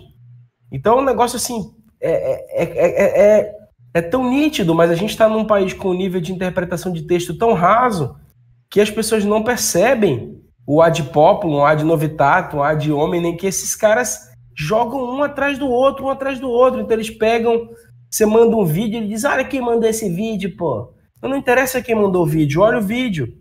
Então aí eles ficam e ele, e ele treinou essas pessoas. Então ele, ele, ele se aproveita, essas pessoas, é, esses agentes políticos, se aproveitam dessa raiva e de alguma maneira treinam mesmo essas pessoas. Intencionalmente, eu, o Steve Bannon é um cara disso, é um, é um, cara intencional, se vale desse sentimento e dá uma ferramenta, dá uma arminha na mão das pessoas e vai jogando e vai alimentando, né? E o meme acaba se tornando um disfarce perfeito para passar determinadas ideologias políticas, né? Porque mais uma vez ele vem ele vem disfarçado de, de, de humor. Então isso foi uma, uma outra isso foi uma outra coisa que me saltou muito assim assistindo o filme. Quer dizer, a galera tá triste, a galera tá revoltada e aí é, é, isso, isso vem disfarçado, né? Isso vem disfarçado nessa uma agressividade disfarçada de humor, justificada por humor, onde tudo vale, porque pelo menos porque é piada, e eu, e eu,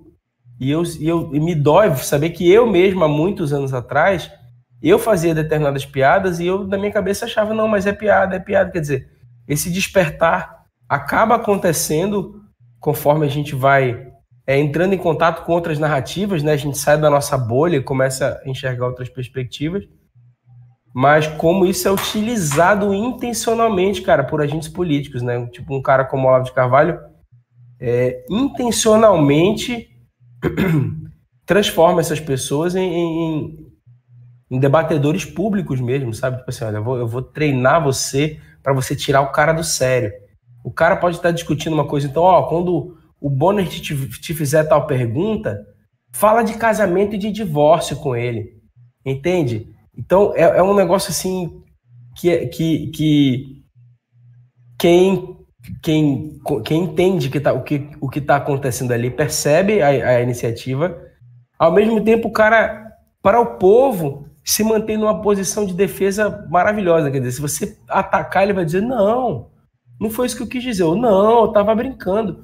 Não, imagina, não foi isso. E para média, para massa do, do, do povo brasileiro e do povo norte-americano também, que, convenhamos, é um povo que, que também é mantido no pão e circo, né, cara? É, eles são, eles não são um povo que, que, que, é, que é, cuja, cuja é, senso crítico é estimulado ou, ou, desenvolvido na sua grande maioria. Você tem ali um, um pedação de gente que, que, que estuda, mas não aprende a ler, né? Que conhece pouquíssimo sobre o mundo. Vídeo, então, para essa galera. Né?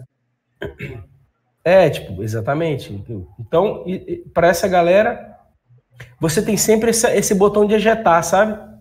Você vem, vem, vem, vem, vem. Se alguém te pega, você. Tu, não, não foi isso que eu quis dizer. Não, imagina, você levou a mal. Não, o que, que é isso? Eu tava só brincando. Não, é só o jeito dele. O que, que é isso? Então. É, essa, essa, essas foram outras reflexões que, o, que esse filme evocou. Ah, Sheila, quer eu falar? li Eu li uma, uma reportagem. Micael, Sheila, tu, tá, tu tá passando na frente da Sheila, Micael. Tá, pode falar, Sheila. Tá, uma coisa que eu lembrei, eu, eu não sei se. Acho que o Bernardo lembra.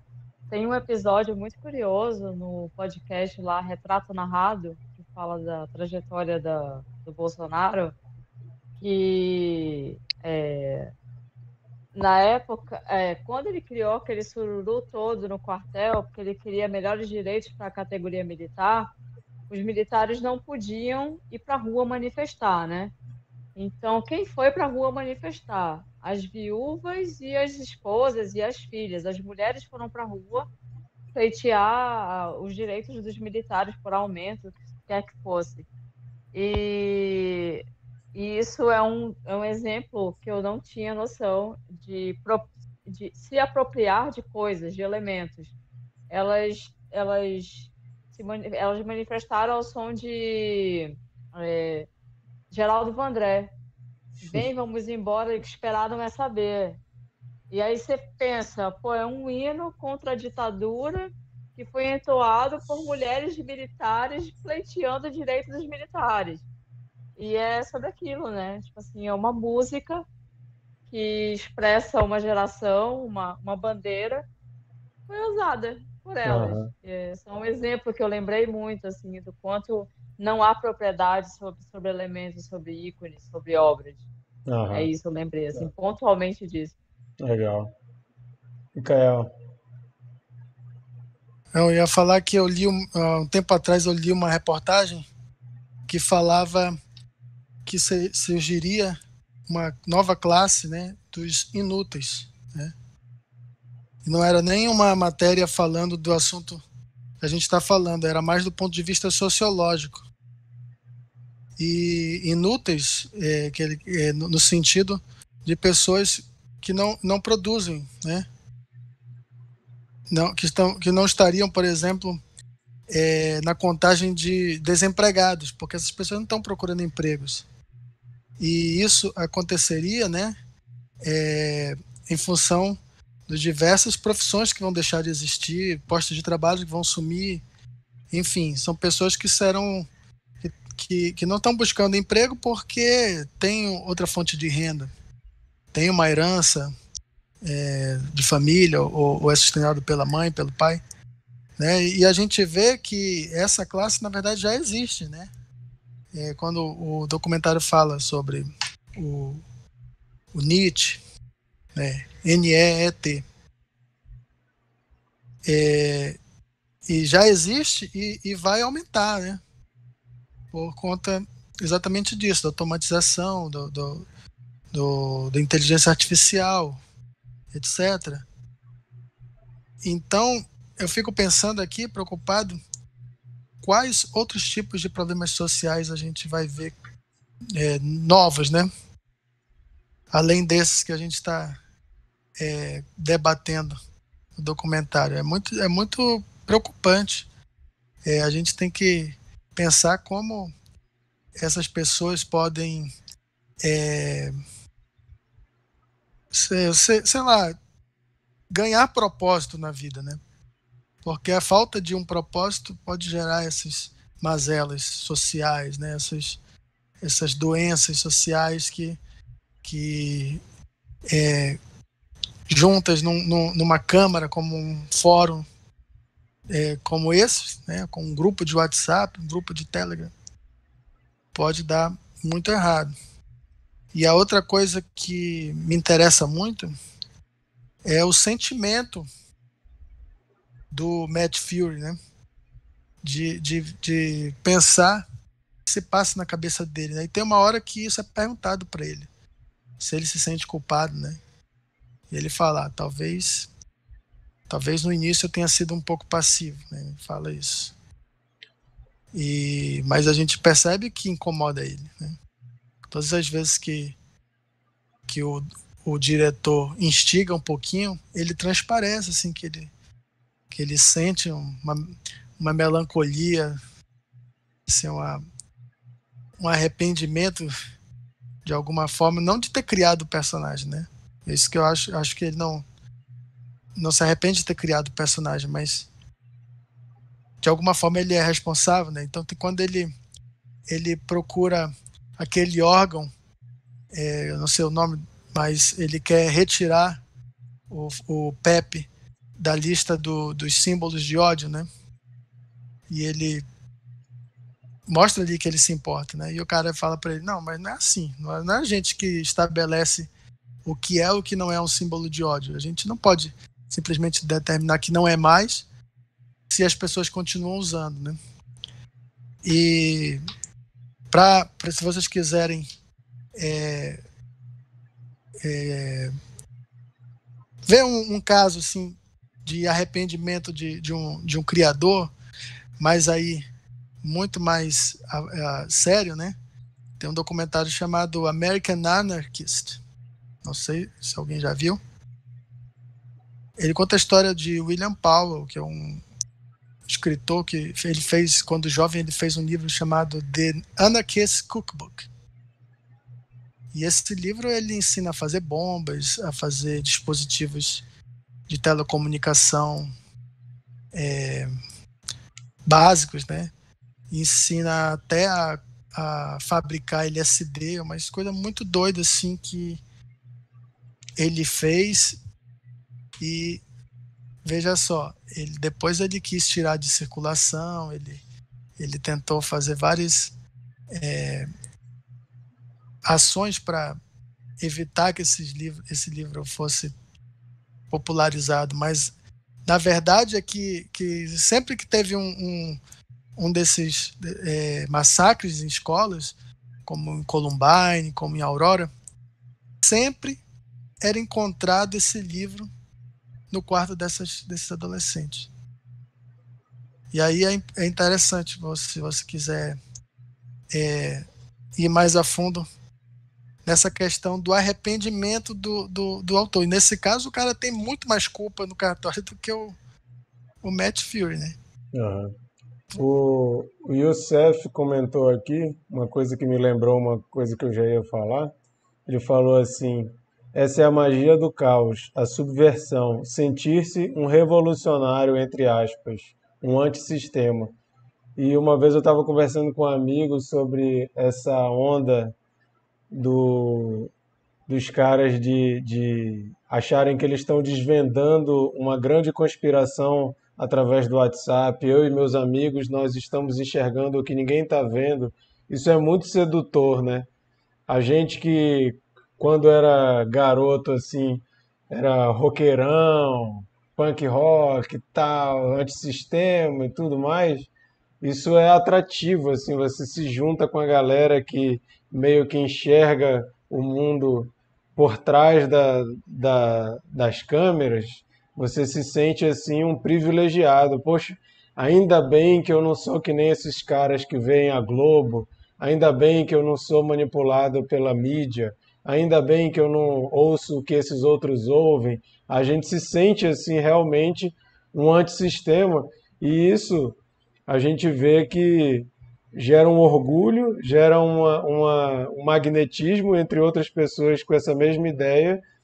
E quando vocês estavam falando desses caras, os Nietzsche aí da internet, e o Estevão estava falando do, da transformação do Pepe da tristeza para a raiva, para a violência, pelo menos a forma que o documentário conta essa história, aparece que eles começam a sentir raiva quando eles sentem que estão tirando uma coisa que é deles, né?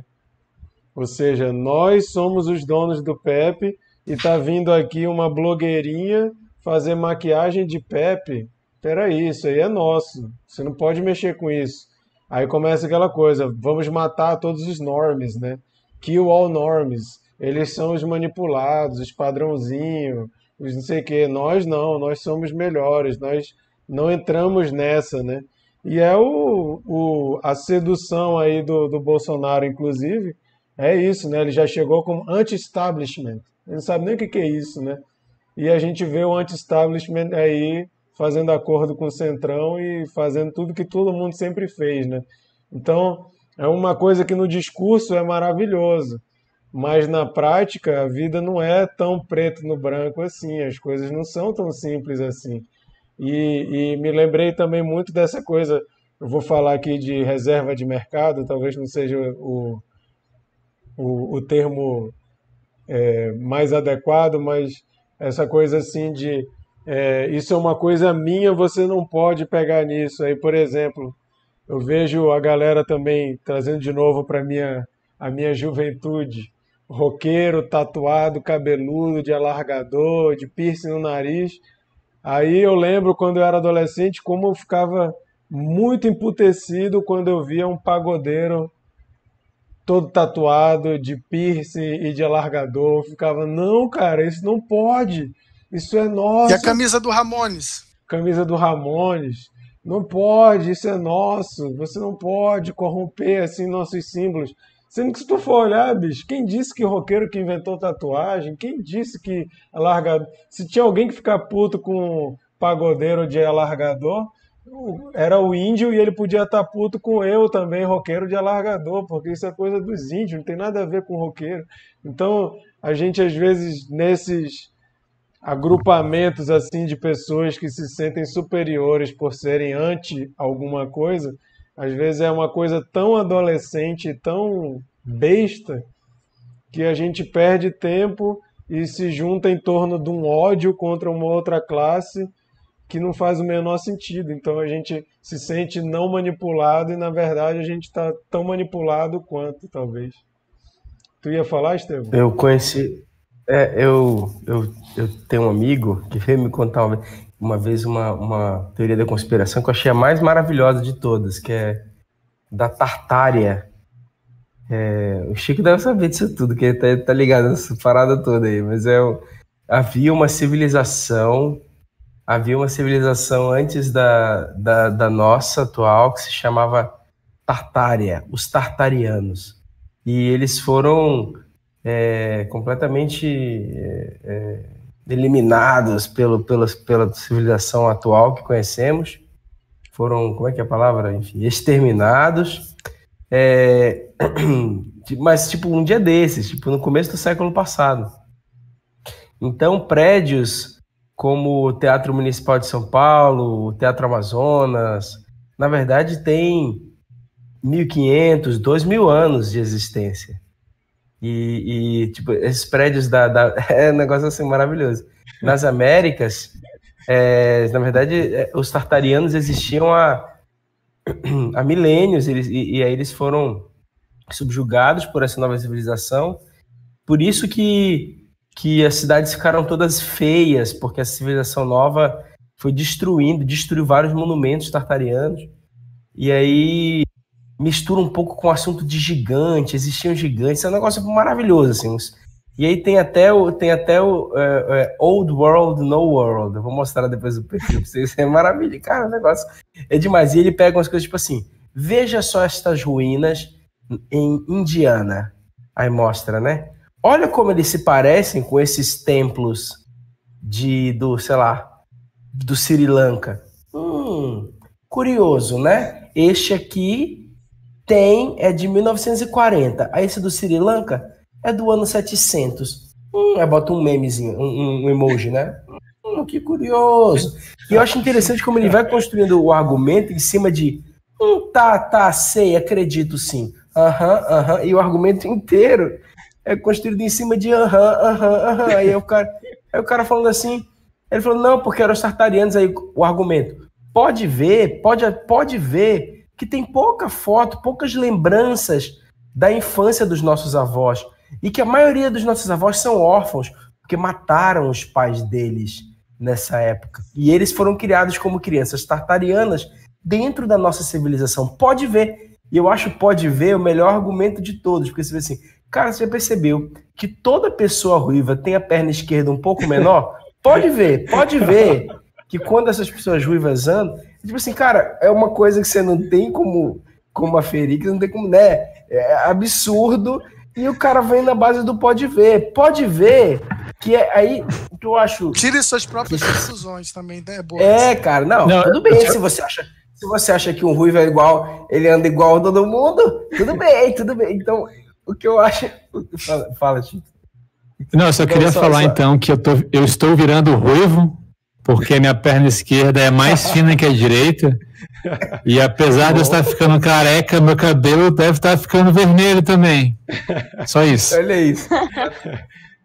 Mas o que eu acho interessante, cara, é que assim, o que, o que eu sinto, né? Eu, eu fiquei observando isso e vendo até o meu, o meu amigo mesmo que fala, mano, não sei, ele é meio que não sei, não sei. É que eu acho que é, a, a, a, as, as, as verdades, né? As verdades que as pessoas adotam como terra plana e, e tantas outras que as pessoas passam a ter como verdade, mesmo sendo imbecilidades, né? Elas começam com: já pensou se? Será que? Olha, quem sabe, acho que pode ser. Eu acho que é, é. Então, a gente vai mudando a nossa relação com aquele fato, até que aquele fato, de alguma maneira, passa realmente a ser fato. Não tem, não tem como. Então, a pessoa se, se contradiz, contradiz o que ela acredita, contradiz as obviedades, né? Dizer, são, eu falei, cara, como que tu justifica a escravidão? Como é que tu consegue aliar a história da Tartária com 400 anos de escravidão no Brasil, pô?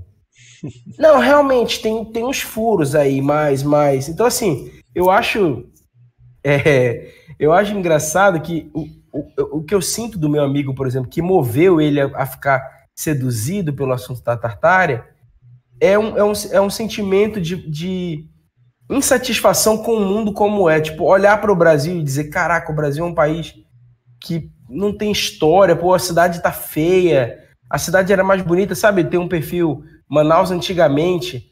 Aí você olha aquela rua ali e diz assim, cara, era tão bonito aquilo ali, né? Quer dizer, começa com um, um sentimento, um desejo de alguma coisa, e assim, assim como as religiões também, né? Muitas religiões, ou talvez todas, não sei, começam com talvez um sentimento de que alguma coisa podia ser diferente, que aquilo podia ser diferente, e aquilo de alguma maneira vai se materializando e vai ganhando força e vai ganhando força, e de repente você compra um conto, você compra uma história e entra naquilo ali e acabou, né? Então, é, é, esse sentimento de, de, de, de, querer fazer parte de algo especial, acho que está em todos nós de alguma maneira, mas ele às vezes é alimentado por coisas muito concretas. Quer dizer, a sociedade americana é uma sociedade que realmente joga no lixo uma parcela da população, realmente é, é, é, é entope as pessoas de, de comida né, e de entretenimento para que elas para que elas não reclamem, que fiquem ali, quer dizer,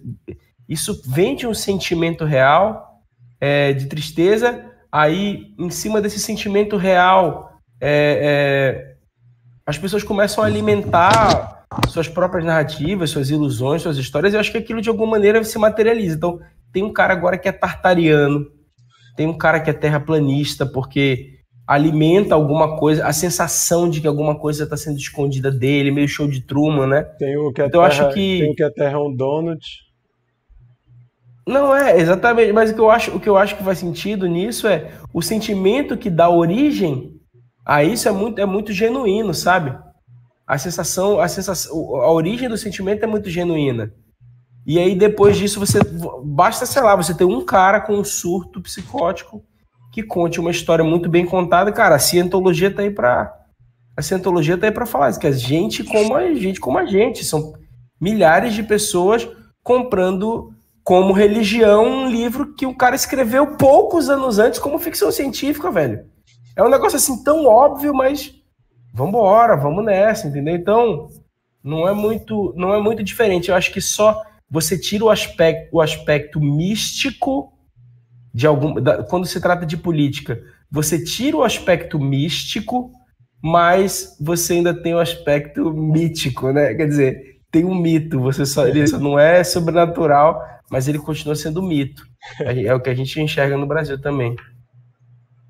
Falando em mito, a gente tem um presidente que, que maneja uma nação inteira falando isso daí, né? Exatamente. É, ele governa falando isso daí. É. Também virou um termo, né? Verdade. É a sensação de que alguma coisa tá ruim, eu não sei o que, que é, alguma coisa tá ruim. Isso aí alguém vai e começa a te dizer: tá vendo? Olha, olha aqui, olha o livro, olha o livro que tinha nas escolas. Olha aqui o menino pelado, é uma criança pelada. Você colocava o dedo e virava piroca. Depois, assim, não interessa se aquilo é verdade ou não. Porque eu quero me sentir desmascarando alguma coisa, alguma, algum complô mundial, esquerdista. Tem alguma coisa aí, realmente, tem alguma coisa aí, pô. Tá, tá zoado. O mundo tá errado, tá tudo, tá tudo bagunçado. Tem alguma coisa em cima desse tem alguma coisa, alguém vem e diz é isso que está errado na tua vida. E aquela resposta parece realmente ser o grande segredo, a grande solução de tudo, né? Eu acho assim, o, o Chico estuda melhor que eu, mas assim, o, o, o, pouco que eu conheço de, de algumas coisas de ocultismo, né? Eu leio muito pouco, só de orelhada, assim, mas eu acho muito interessante como tem umas, tem umas histórias que as pessoas contam, assim, que são muito loucas, velho. E, e tidas como verdade de origem da humanidade, assim, tem, tem algumas visões assim que dizem, não, tal raça viveu não sei quando, e a mesma pessoa que acredita que essa raça viveu há pouco tempo atrás aqui na Terra, acredita que o homem de Neandertal existiu. Eu acho engraçado que as pessoas vão conciliando na, na cabeça delas as paradas, assim, mas eu acho que é tudo parte desse desejo que a gente tem de, de encontrar uma resposta para essa angústia é, humana. Ah, e um último ponto que eu vou falar, que eu não sei que está chegando no final, que é assim, na minha opinião, é, é, a internet ela não é só mais uma ferramenta, viu? Ela não é só mais uma ferramenta. Ela é uma ferramenta que está mudando mesmo a humanidade, porque ela permite uma velocidade de, de, de, de contatos que a gente não tinha acesso antes e, de, e, e a partir de uma fina camada da nossa realidade uma fina camada da nossa realidade. Quer dizer, essa, me essa roda com seis pessoas não seria a mesma roda se fosse presencial. A começar pelos nossos sentidos. Eu, quando peguei Covid, que bizarro, eu perdi o olfato. E por perder o olfato, eu me sentia menos nos lugares onde eu estava. Eu nunca tinha percebido o como o olfato fazia parte da minha experiência dos lugares onde eu andava. Então era como se. Eu, eu vou falar um negócio absurdo para vocês, pode ter sido só comigo mas eu tive dificuldade, eu, eu, eu, senti dificuldade de me afinar tocando violão. Eu, eu, eu achei estranho tocar violão porque eu tinha perdido o olfato. Agora, o que, que caceta tem a ver o meu olfato? Eu não sei, eu sei que eu disse, tá estranho isso, velho, tem uma coisa errada. E é. Eu nunca é sinestésico, pô. Pode ser, mas imagina, eu tô tocando violão, de fato o meu olfato tá, tá funcionando, de alguma maneira isso faz parte da minha construção. Então, Olha como, por causa da internet, nós conseguimos continuar interagindo, mas só a partir de uma fina camada da realidade, que é visual, auditiva, é, é, verbal. Então, a gente está hiperestimulando uma, um pedaço da, da nossa percepção do mundo em detrimento de outras, cara. A, a pandemia, então, potencializou isso. Então, por isso que eu acho que, que as coisas se tornam maiores e, e a gente, como o Michael disse, só o distanciamento vai mostrar para que lado, que bicho que a gente vai virar, do jeito que o nosso pé modificou desde que a gente começou a usar sapato, né? Como que o nosso cérebro vai modificar é, com, com essas novas histórias aí, né? com essas novas ferramentas. Falei demais. Só para fechar, então, sobre o filme, a gente ainda vai dar as dicas, mas um exemplo claro do que a gente está falando de, de corromper uma coisa que foi feita para um meio e está sendo usado para outro, e também tem a ver com esse, essa vontade de se sentir desmascarando uma situação inteira. ouvindo sobre a mulher falando sobre a extrema-direita, descobri que eles transformaram num termo o Red Pill do Matrix. Eles usam o termo Red Pilar, que é você acordar para a realidade. Aí tu fica assim, meu Deus, não, não faz isso com Matrix, por favor. Esse filme Matrix é maravilhoso. Não usa para extrema direita, pelo amor de Deus. Mas eles estão usando. Eles acham que eles tomaram a pílula vermelha e eles estão aí lutando contra o marxismo cultural e a mamadeira de piroca no Brasil. Né? Infelizmente é assim. Mas chega de Feels Good Man. Vamos para uma rodada de dicas. Toda semana a gente dá uma a gente dá várias dicas aqui de conteúdo para você procurar se você está naquele momento de estar tá procurando alguma coisa para assistir, para ler, para ouvir. A gente aqui contribui, cada um dá uma dica de coisas que leu ou assistiu ou ouviu recentemente. Eu vou começar. A minha dica da semana é um filme dinamarquês de 2020 chamado Another Round, que é com Mads Mikkelsen, aquele cara acho que deve ser o ator mais famoso dinamarquês da atualidade, né? Já fez Hannibal, a série do Hannibal, fez vários filmes dinamarqueses muito bons e vários hollywoodianos também. E é um filme em que ele é um cara que está se sentindo meio infeliz, a vida dele tá chata, o relacionamento dele com a mulher tá ruim, com os filhos também, no emprego também. E num grupo de amigos, um deles fala que ele soube que tem um estudioso aí que teórico que criou a teoria de que todos nós temos um déficit de álcool no corpo e que todos nós deveríamos deixar o corpo com 0,05% de álcool para a gente funcionar bem.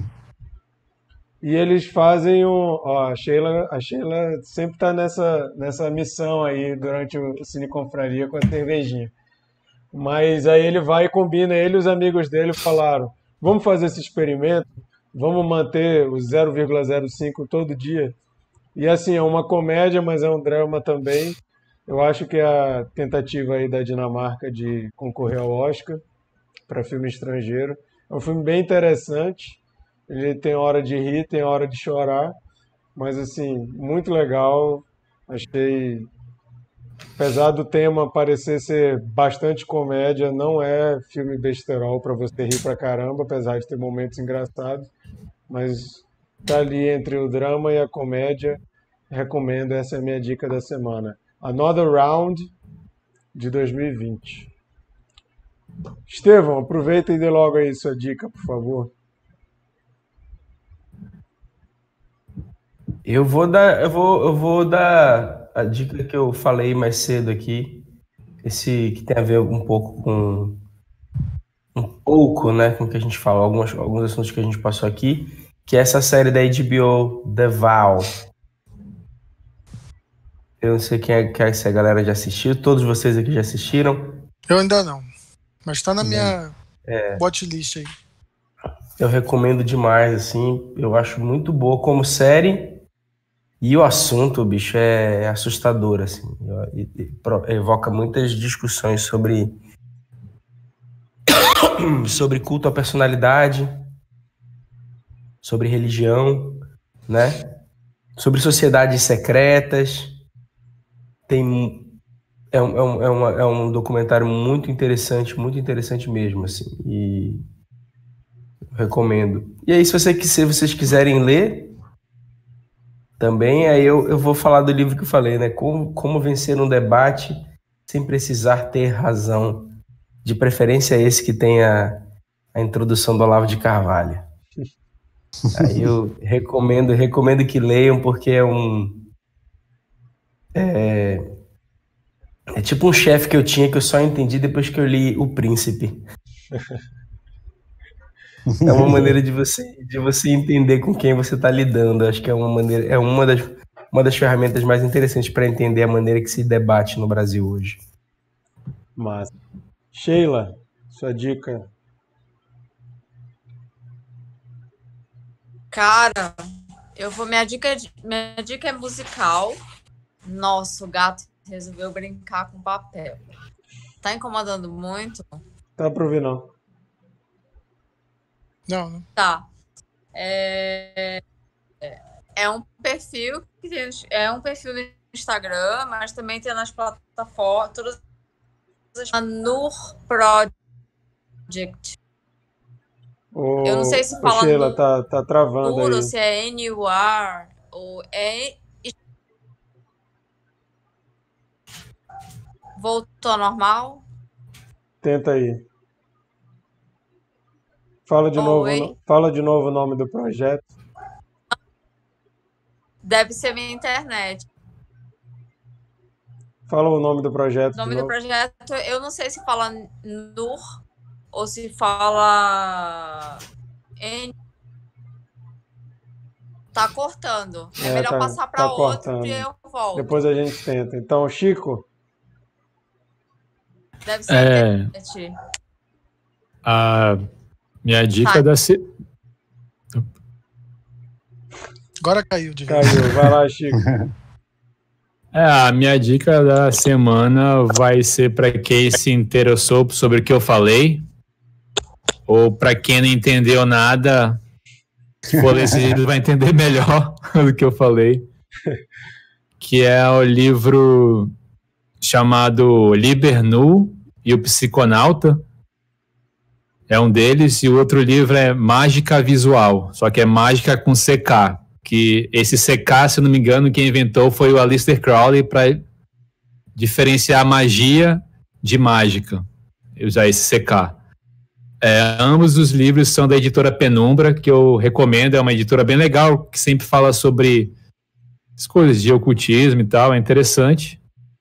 E só de curiosidade, né, que eu comentei de magia do caos, né, eu- tem dois, dois roteiristas de quadrinhos bem famosos que, que são considerados magistas do caos, que né, vão para esse lado do hermetismo, que é o Grant Morrison, que tem o quadrinho deles, Os Invisíveis, que tem muitos conceitos de magia do caos lá, bastante.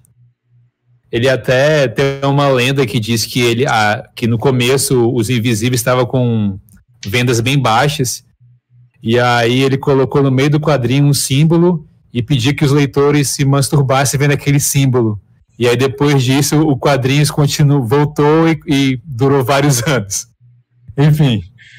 E o outro também bem famoso da magia do caos é o Alan? Moore, que tem vários livros, vários quadrinhos muito legais. Eu ouvi dizer que quem fez isso também foi o dono do Pornhub. Mas eu quero Não saber, duvido. mas eu E deu- quero saber E se deu esse- muito certo, e deu muito certo. As pessoas faziam a mesma coisa com alguns símbolos lá. Deve ter dado certo mesmo. eu, eu quero saber se esse símbolo deu certo contigo, Chico. Não, cara, eu- eu só gosto de ler essas paradas. Fazer. Ok. Já? Eu não sei se tem a ver, mas o Marquito teve uma época que ele que ele estava planejando dar um pulinho. Todas as pessoas iam pular juntas para o, o, o planeta Terra voltar. Eu não, entendi a, rotação. eu não entendi a ligação com a masturbação do Chico, não, cara. Não, é com masturbação do Chico, é não. mágica. Peraí. Nada disso. Com mágica que eu tô falando, não é com masturbação. Não, isso que tu tá falando é o World Jump Day. É o dia que todos, todos os Mas é mágica da também. Terra. Não, não é mágica, isso é ciência. Todos nós devemos, Ah, todos nós devemos pular juntos para deslocar um pouco o planeta Terra para mais longe do Sol e a gente conseguir ter um, um planeta mais frio. Isso é ciência. é muito, Tá certo, é muito Marquinhos, diferente. Tá certo. Então vai, Mikael, tua dica. Beleza. É, a gente, de vez em quando, a gente conversa é, sobre como a, a fronteira entre o cinema e a TV tá ficando bem pequena, assim, né? Tá quase invisível, assim. E, e nesses últimos anos, com o tal do stream e agora a pandemia chegando, é, a- a- acelerou as coisas.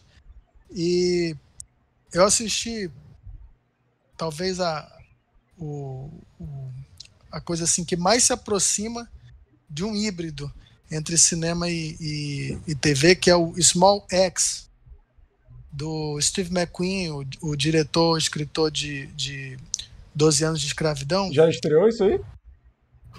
Já estreou na BBC, né? É uma parceria da BBC com a Amazon Prime, mas aqui no Brasil não, tá, não, não, não estreou. Hum. Então vocês imaginam como foi que eu assisti, né? É... Por que, que eu digo isso? Porque é uma série de antologia, cinco episódios que não tem ligação narrativa entre eles, mas tem ligação temática com a questão racial. Só que ao mesmo tempo é, é, são cinco filmes. Então é uma série de antologia, mas são uma série de filmes. É, o, o primeiro episódio, Ô, Mikael, por exemplo, que é o que eu mais gostei. Agora que eu entendi por que que eu vi essa série em várias listas de melhores filmes do ano e de melhores séries do ano. Exatamente, é isso, é isso que eu ia dizer. É, é, o primeiro episódio, por exemplo, que eu- foi o que eu mais gostei, chama Mangrove, tem duas horas de duração. Então é um filme. De, de forma que vários críticos e vários é, sites é, consideraram esses episódios como filmes para efeitos de premiação e, e ranking ao passo que, que é também uma série de TV porque foi conce- é, concebida como uma antologia. Então, essa fronteira aí ficou totalmente. é, é, sabe quando a gente olha o encontro das águas e um pedaço do Solimão está, está lá no Rio Negro? Mais ou menos isso. Então chama Small X, que, que é uma referência a uma música do, do Bob Marley.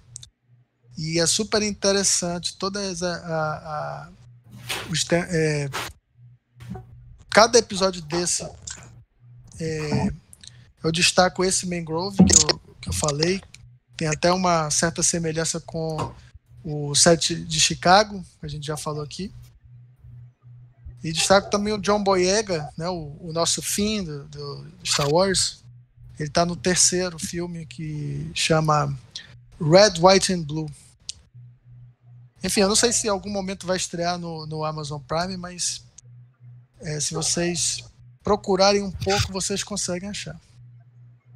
É, o Lucas deu a dica dele aqui também e ele disse que ele é baba-ovo mesmo, então a indicação dele é Diálogo número 1, um, disco do nosso amigo Estevão Queiroga. Olha aí. Muito bom. recomendo, recomendo também. E o Como ele Elias- não precisa fazer nenhum tipo de, de coisa para nenhum símbolo, tá tudo certo, é só ouvir mesmo, tá? Não existe esse tipo de coisa. Eu consigo Vai lidar com a, com a baixa Vai audiência, eu prefiro lidar com a baixa audiência do que ver meu encarte colando por aí. ai, ai. E o, e o Elias comentou que ele quer Sherlock como filme. É, o Sherlock do, da HBO, do, da BBC, se tivesse um episódio de duas horas, ia ser bom também, né? A série é muito boa. É, Sheila, vamos ver se agora vai. Sua dica. Sheila? Sheila. Piscou, piscou. Tá, acho que agora vai. Ih, Ih, não foi não. foi Tá, é não. um projeto. de- Não deu certo. Foi? Tá, tá meio estranho. Vamos ver. Peraí, Micael, não fala não. Deixa A eu ver minha internet tá muito, muito ruim. Não, tá difícil.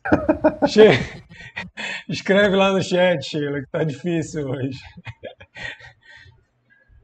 Nossa, não dá pra, não dá pra saber o que ele tá falando. A Eu acho que- robotização da- das Eu acho gerações um robô com a pilha fraca. Não tá, não tá dando Eu- pra entender nem a reclamação da Sheila. Eu acho que ela falou N-U-R-R ou NUR Project, a, a banda, eu Acho acho. que é NU, NUR Project. Eu É, entendi isso. isso. NUR Project. Agora eu, agora eu já procurei e não achei. Eu achei um só Gypsy Gypsy Nur Project. Não sei se tem um jeito diferente de escrever. Ah, Agora ela travou. N You are. Tô vendo agora com três pontinhos. NUR Project. Não tô achando no Spotify. Enfim. Escreve pra gente. pra É, depois, depois, a gente- de- depois, gente, vocês procuram lá, a gente sempre coloca as dicas da semana no Instagram, num post. Aí vocês depois Vai olham se lá que... Depois vocês olham Vai que ser desvendado qual a foi a dica- da Sheila. a dica estará no post. Não, Dica não, secreta. não se aflija. É um sigilo que ela está fazendo aqui. Está em sigilo aqui a dica dela, mas ninguém precisa fazer aquelas coisas que o Chico está falando, não. Vai ser revelado depois. O Bernardo vai dar a dica dele e depois ele já vai dizer qual vai ser o filme que a gente vai comentar semana que vem. Vai lá, Bernardo. Gente, eu, eu vi pouquíssima coisa esses tempos, mas um filme que eu vi essa semana hum, tá longe de ser um, um grande filme, mas ele tem suas, suas, seus pontos bons ali, aí. É um filme chamado Metalhead, do, do, da Amazon Prime. Aliás, está na Amazon Prime, não é da Amazon Prime. Mas é, conta a história de uma garota que o irmão dela morre de forma trágica, assim, e, e meio que mostra a família dela como que lida com, com, com luto e essas coisas todas. E é, é, em paralelo, o irmão dela era roqueiro, e aí ela, a partir da, da morte de- dele, ela se torna também, inclusive começa a compor, a tocar e tal.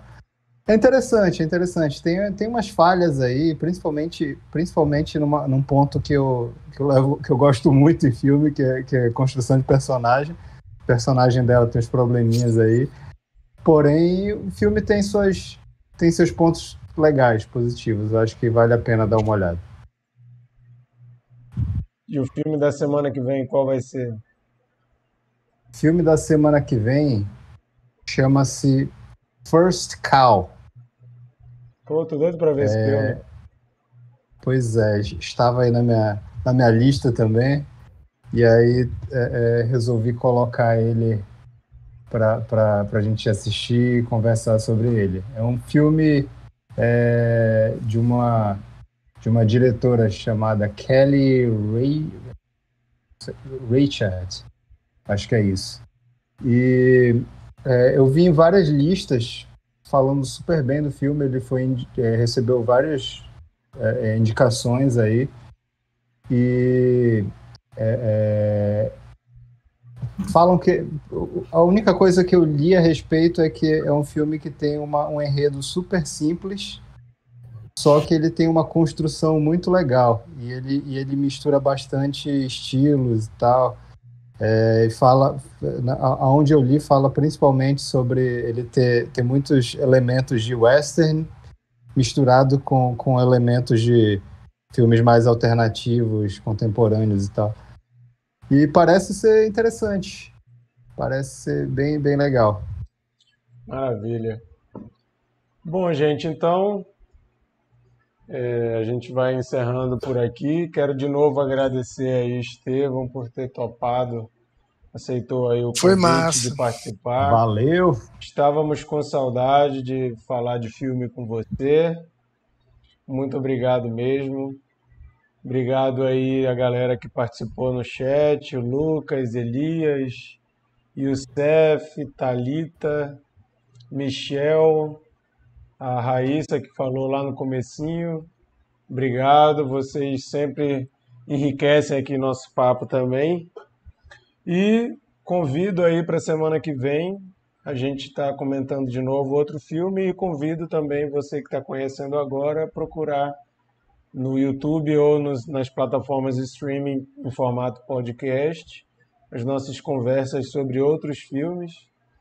A gente está na segunda temporada que a gente começou o Cine Confraria nessa versão é, livecast ano passado, durante a pandemia, e estamos aí continuando. E é sempre um prazer conversar com vocês aqui, Micael, Bernardo, Sheila, Chico. Outros, outros confrades e comadres não puderam participar hoje, mas semana que vem a gente está aqui de novo. Dá um tchau aí, Estevão. Tchau, gente. Obrigado pelo convite. É... Foi muito bom estar com vocês de volta depois de tanto tempo falando sobre cinema e sobre tudo que a gente conversou aqui. Pena que, assim como o documentário, a gente só conseguiu passar por alguns assuntos sem ter tempo de se aprofundar, né? Valeu Mas... mesmo. Foi muito legal. Depois a gente marca, depois a gente marca outras. Quando tiverem outro filme, podem me chamar aí. Demorou. Quando quiserem. Chamaremos de novo. É isso, gente. Beijo, Boa gente. Noite. Obrigado. Obrigado a todo mundo que Boa noite, galera. Valeu. Noite. Valeu, gente. Valeu. Valeu, galera. Boa noite. Tchau.